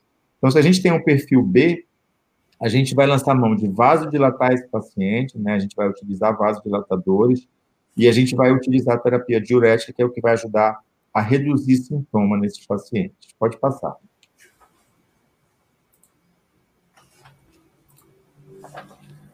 Então, o perfil B é o, é o perfil mais comum, então, os diuréticos são a base da terapia. A gente pode optar por vasodilatadores, que podem ser orais, ou a nitroglicerina como um vasodilatador endovenoso, principalmente numa fase inicial, mas sempre que possível já lançar mão de um vasodilatador oral. Corrigir causas precipitantes, a gente pode utilizar a ventilação não invasiva se o paciente estiver muito sintomático, principalmente com dispneia significativa. Hoje, a gente raramente intuba um paciente que chega na emergência em, em insuficiência cardíaca aguda, descompensada, né? Geralmente o perfil hemodinâmico é o B. Esses pacientes respondem muito bem à ventilação não invasiva e a gente, associando o tratamento diurético com vasodilatador, a gente tem uma resposta muito boa num espaço de tempo curto. Então, a gente evita a intubação na maioria desses pacientes atualmente. Próximo. É, inibidores de ECA e BRAS são drogas de primeira escolha no tratamento da insuficiência cardíaca, eles têm um efeito de classe e dose dependente, ou seja, a gente tem que aumentar, sempre perseguir a dose mais alta. O efeito deles é melhorar a função do ventrículo esquerdo, reduzindo o remodelamento ventricular. Todas as classes funcionais precisam ser tratadas com essa medicação, porque eles têm o impacto sobre mortalidade. Quando o paciente não conseguir usar o IECA por intolerância, a gente deve trocar por um BRA, e a gente não deve nunca associar o BRA ao IECA. Essa, essa associação é totalmente contraindicada. Então, a gente preferencialmente utiliza IECA, e naquele paciente que tem intolerância, a gente troca por um bloqueador do receptor da angiotensina. Pode passar. Existem uma série de medicações, né? Eu não vou entrar em detalhes sobre doses nem drogas, mas captopril, enalapril, entre os IECAS. E entre os BRAS, a gente tem a losartana, que é muito conhecida, o candesartan, que tem estudos mostrando também que ele tem uma ação benéfica com redução de mortalidade. Mas, como é um efeito de classe, a gente acaba, acaba podendo usar qualquer um deles no tratamento da insuficiência cardíaca, todos eles acabam apresentando uma evidência satisfatória. Próximo. Beta-bloqueadores, é, eu sou de uma época que, quando eu comecei a tra trabalhar com cardiologia, a gente não era proscrito, era proibido usar beta-bloqueador em insuficiência cardíaca, hoje a gente sabe que é droga de primeira escolha. Reduzem sintomas e diminuem internações, melhoram a função do ventrículo esquerdo, reduzindo o remodelamento ventricular. Também em todas as classes funcionais podem ser utilizados. Porém, não é efeito de classe, não são todos os beta-bloqueadores que estão aprovados para uso em insuficiência cardíaca. A gente hoje tem quatro, quatro classes, né, quatro é, tipos de beta-bloqueador, o carvedilol, o metoprolol, o bisoprolol e o nebivolol. Só esses são, é, é, têm evidências mostrando benefícios, os outros beta-bloqueadores não podem ser utilizados, e também tem efeito em mortalidade. Próximo. Aí são os beta-bloqueadores que a gente pode utilizar, os mais comumente. Lembrando que a gente sempre começa com a dose mais baixa, mas a gente precisa perseguir a dose-alvo. Isso em todas as medicações para insuficiência cardíaca. E todos os beta-bloqueadores têm uma dose-alvo que deve ser perseguida, porque os melhores resultados são obtidos com as doses mais elevadas, ou com a dose-alvo preconizada nas diretrizes, e que os estudos utilizaram. Próximo. O antagonista mineral do que aqui a gente tem disponível no Brasil, a espironolactona, é uma droga que reduz a fibrose miocárdica, reduz o número de internações, preferencialmente em classes funcionais 3 e 4, mas também pode ser utilizado em classe funcional 2 e que também reduz mortalidade. Então, essas três classes são hoje o, o tratamento padrão. Né? Pode passar. A dose da espironolactona a gente começa com 25 miligramas uma vez ao dia, em alguns casos pode chegar a 50, mas hoje a gente tem utilizado mais 25 miligramas mesmo. Próximo. Mais recentemente, em 2014, foi, foi divulgado um grande estudo feito em insuficiência cardíaca, talvez o maior estudo com pacientes com insuficiência cardíaca e fração de ejeção reduzida, que foi para introduzir no mercado uma nova droga, que é uma associação de um antagonista da nepridizina, que é uma enzima que degrada os peptídeos natriuréticos. Lá no início da aula eu falei para vocês que esses peptídeos natriuréticos eles estão do bem, eles são vasodilatadores, eles promovem natriurese, porém existe uma enzima que é a nepridizina que acaba por degradar os peptídeos natriuréticos. E aí foi lançada essa medicação que ela, ela impede essa degradação dos peptídeos natriuréticos, porque ela antagoniza a nepridizina, e foi associada a um BRA, e essa droga mostrou redução de morte cardiovascular, de morte súbita e de mortalidade, quando comparada ao tratamento padrão. Também reduz internação, a gente só não pode utilizar junto com IECA. E nos pacientes que vinham utilizando IECA, se você optar por trocar, você tem que dar um período ali que a gente chama de washout, de 36 horas, para poder introduzir o antagonista da nepridizina e do, dos receptores da angiotensina por causa do risco de angioedema. Próximo. A ivabradina é uma droga que também foi testada, só pode ser usada em pacientes com ritmo sinusal. É, tem redução de mortalidade e de hospitalização. Próximo. E em, a, alguns pacientes que não toleram e é cobrar, ou que evoluem com piora da função renal, a gente pode utilizar essa associação de nitrato com hidralazina, que em alguns estudos mostrou que é benéfica e que reduziu mortalidade também numa população específica de pacientes, principalmente se o paciente for da raça negra. Próximo. As doses dessas drogas estão aí, né, do sacubitril valsartan, que é o inibidor de neprilisina, é, a gente começa com 24, 26, com o objetivo de atingir a dose máxima, e vabradina a mesma coisa, e associação de hidralazina e nitrato também. Próximo. Os diuréticos, eles não têm efeito sobre mortalidade, mas eles reduzem sintomas e internações. Então, a gente usa para controle de sintomas congestivos. A gente tem que ter cuidado com o uso crônico, tem efeitos deletérios, às vezes até de tolerabilidade. A gente sempre deve é, é, manter o paciente com a menor dose necessária. E hoje existe uma, uma orientação da gente associar drogas que têm efeitos diferentes. Né? Então, a gente associar diurético de alça com diazídico, principalmente em pacientes refratários, mostra uma, uma resposta diurética, uma potência diurética melhor. Próximo. No paciente que tem perfil hemodinâmico C, né, que é o frio e úmido, que é um paciente mais grave, lógico, caso esse paciente tenha uma pressão arterial sistólica que permita, a gente vai optar pelo uso de vasodilatadores, porém, a gente também precisa associar para esse paciente um inotrópico. A dobutamina ainda é o inotrópico de primeira escolha, o mais acessível, é o que a gente mais utiliza, é, ela pode ser utilizada numa dose que varia entre 5 e 20 microgramas por quilo por minuto. É importante, quando a gente utiliza a dobutamina, é, administrá-la numa no acesso central, né, não fazer em veia periférica, porque pode ter efeitos deletérios. Além do que, para monitorização hemodinâmica, a gente vai precisar de um acesso central. A gente tem um levosimendan, que é uma droga muito boa, tem estudos mostrando benefícios, que é um sensibilizador do cálcio.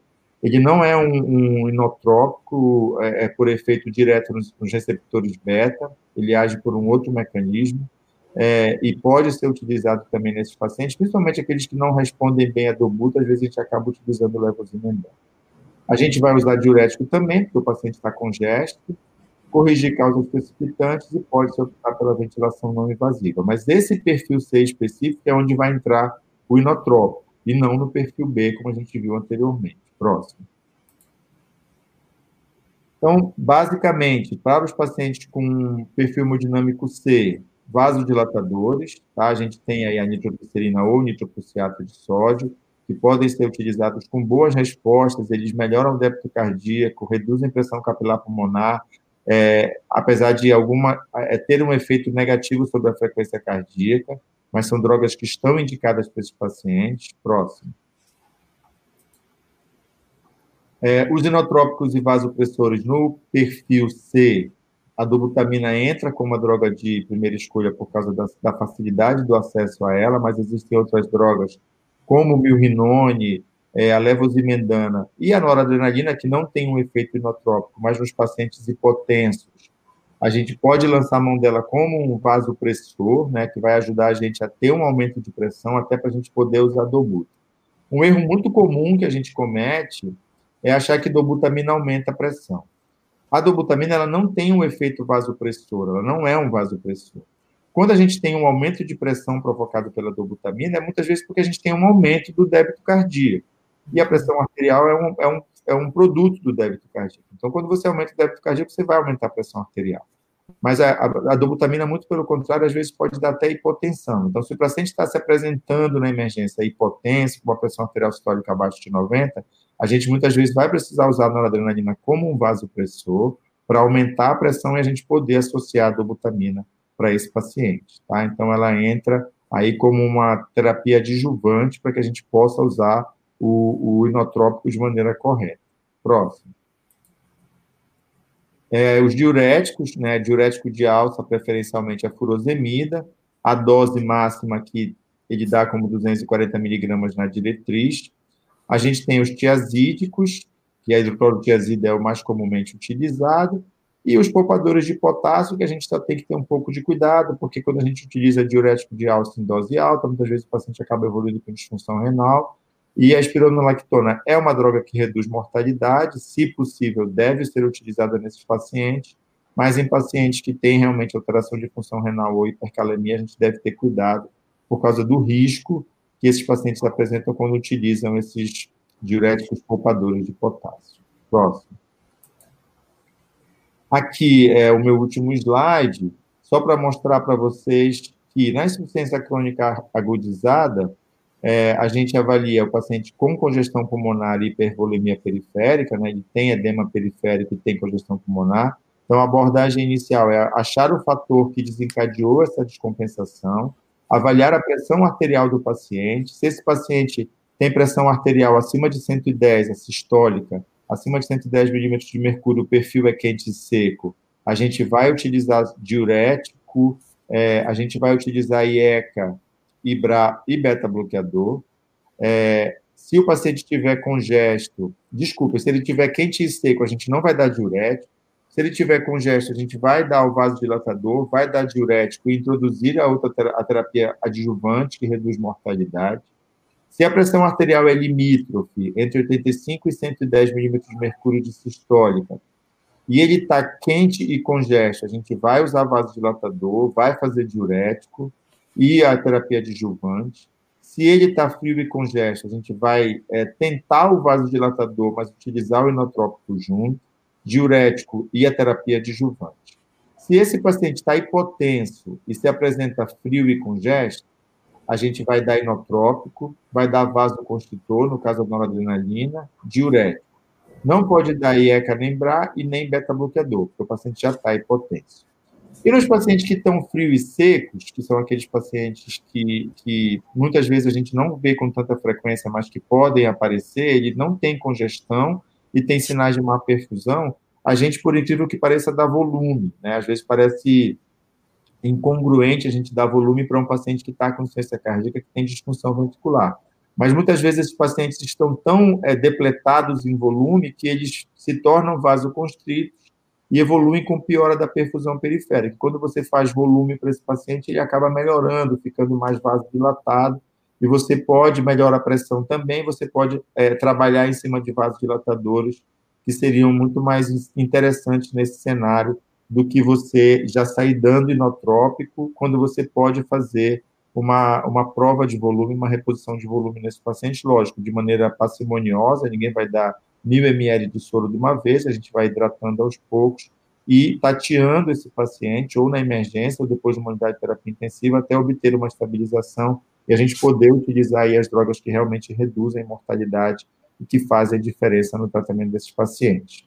Lembrando que o objetivo sempre depois é, é priorizar essas drogas, né, beta-bloqueador, IECA ou BRA, ou o sacubitril valsartan e a espironolactona e tentar deixar esse paciente sem diurético e um acompanhamento ambulatorial bem de perto para evitar essas hospitalizações, porque cada vez que o paciente hospitaliza, que ele interna, o prognóstico dele fica pior e a, a, a, o tempo de vida desse paciente diminui. A gente tem uma, uma abreviação aí do tempo de vida que varia muito em função dessas descompensações, tá? Então, era isso que eu tinha para passar para vocês. Acho que esse era o último slide mesmo. Pode passar, gente. Acho que não tem mais nada, não. Encerra aí. E aí eu estou à disposição para tirar as dúvidas e para a gente discutir aí o que ainda aparecer. Obrigado. Paulo, baita aula. A gente só tem a, a, a agradecer. Tem alguns comentários aqui, eu vou colocar do doutor Leonardo Gonini, também nosso, nosso grande amigo. E vamos ver. É, ele pergunta se o strain tem sido visto como um exame importante para a avaliação da função histórica no manejo da cardiotoxicidade pelos quimioterápicos. Fundamental, né? O strain, na verdade, ele é, ele é uma modalidade do ecocardiograma. A gente avalia, é, através do strain miocárdico, a, a avaliação da função histórica longitudinal do ventrículo esquerdo. Então, hoje, a gente ainda utiliza a fração de injeção como um marcador de, de, de prognóstico, de diagnóstico, porém, a gente sabe que ela não é perfeita.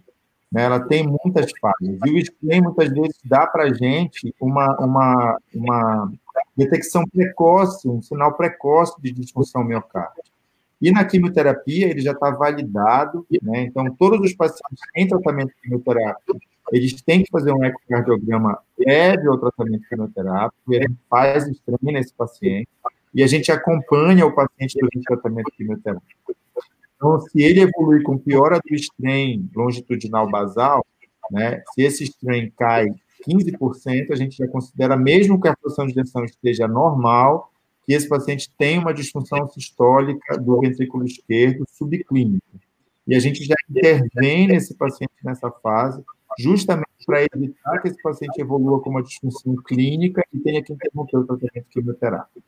Então, o strain hoje ele é fundamental na quimioterapia, já é uma rotina da oncologia, junto com a cardiologia, conduzir esse paciente através de ecocardiograma, e o strain nesse cenário é fundamental. Existem outras doenças em que ele está sendo validado, doenças valvárias, a gente tem utilizado o strain de maneira significativa, mas na, na, na oncologia ele já é, é, um método que não pode mais deixar de ser utilizado. Paulão, excelente é, aula. A, a, essa, essa droga é uma droga que. Obrigado, amigo. Ele está falando, né, o Leonardo, sobre inibidor do receptor da angiotensina e, da, e inibidor da angiotensina. Essa droga é uma droga que realmente tem feito muita diferença no tratamento de doença cardíaca. É, os pacientes que foram incluídos nesse estudo, que é o Paradigm, eles já faziam a terapia padrão, então eles usavam beta-bloqueador, eles usavam a espironolactona e eles foram randomizados para receber nalapril ou sacubitril/valsartan. E a gente teve uma redução de mortalidade aí de 20% em cima da terapia padrão, com o sacubitril/valsartan. Então, é uma droga que é, conquistou seu espaço, a gente vem utilizando cada vez mais no tratamento desses pacientes com uma resposta muito boa. Né? O paciente mesmo relata melhora da qualidade de vida, redução dos sintomas, redução de hospitalização. Então, é uma, é uma droga boa que tem sido utilizada com, com bastante sucesso. Ô, Paulo. Oi. O Luzinho, meu filho, formou agora, ele vê muita coisa no PS de cedilanide.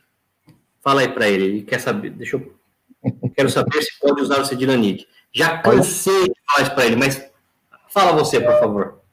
É, digital, digital, cara, quando eu comecei a quando eu era acadêmico de medicina, que eu me interessava, eu sempre quis fazer cardiologia, e logo que eu me formei, a gente tratava insuficiência cardíaca, como eu falei, com digital e diurético. É, na verdade, o digital hoje é uma droga que não reduz mortalidade insuficiência cardíaca, né? Ele pode reduzir é, morbidade, o paciente pode até internar menos, mas ele hoje a gente tem deixado o digital para casos mais específicos. Então, por exemplo, aquele paciente que já está com dose máxima de beta-bloqueador e você não atingiu uma frequência cardíaca alvo, você pode utilizar o digital. Lembrando que tem a ivabradina, que é uma droga que mostrou redução de mortalidade, então hoje ela ainda passa na frente do digital, mas ele pode ser utilizado. Mas eu acho que a indicação mais clara hoje do digital ainda é na fibrilação atrial, tá?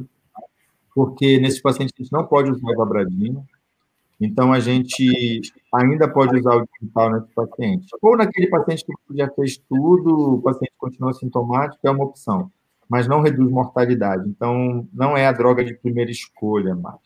Lógico, para algumas arritmias, para o paciente que chega com uma arritmia, às vezes é uma opção na terapia intensiva ou na emergência. Eu não vou dizer para você que eu não utilizo, mas bem raramente, principalmente o cedilanide, que é a forma endovenosa do, do digital mais para insuficiência cardíaca, não mais.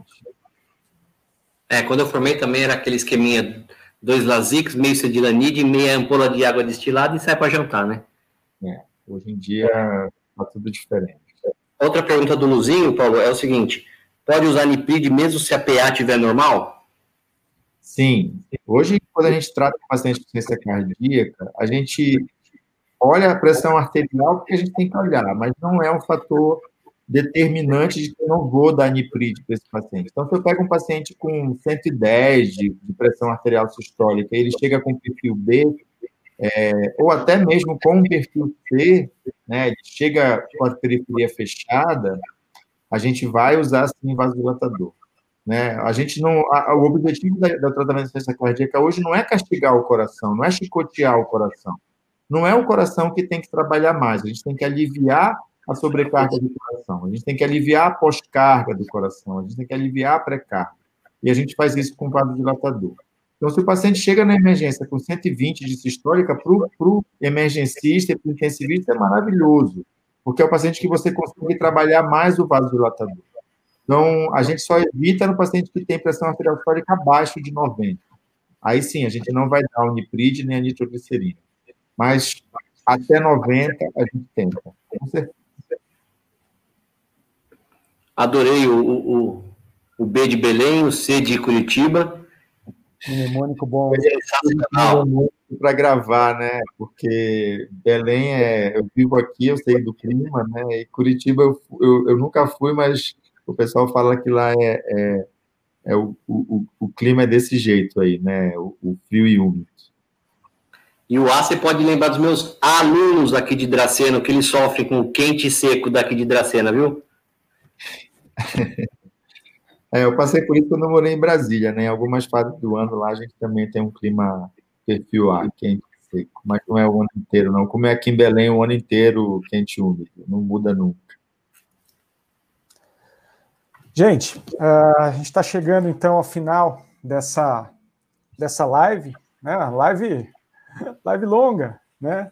Mas muito produtiva, conteúdos sensacionais, conteúdos que certamente vão fazer diferença para quem acompanhou ela de ponta a ponta, para quem vai pegar partes desse, desse material. Esse material vai ficar disponível uh, nas redes sociais, vai ficar disponível no YouTube. Então, novamente, a gente pede que todos vocês compartilhem e se inscrevam no canal, compartilhem nas redes sociais, isso vai estar no, no Facebook do IPATRI, e também nas nossas ferramentas de podcast, os podcasts do IPATRI, todas as lives e todos os conteúdos postados aqui no, no YouTube vão ser convertidos para áudio. Então, quem tiver aí em viagem ou quem tiver quiser acompanhar só a audiodescrição dessas aulas, acompanha pelo podcast que está disponível na Apple e no Spotify, além de outras plataformas menos conhecidas.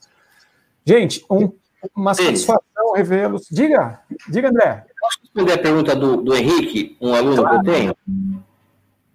Um aluno brilhante que eu tenho aqui no, no terceiro ano. Ele perguntou se o acoplamento do Shield faz logo na hora que vai passar, o, faz antes de passar o trocáter. Não.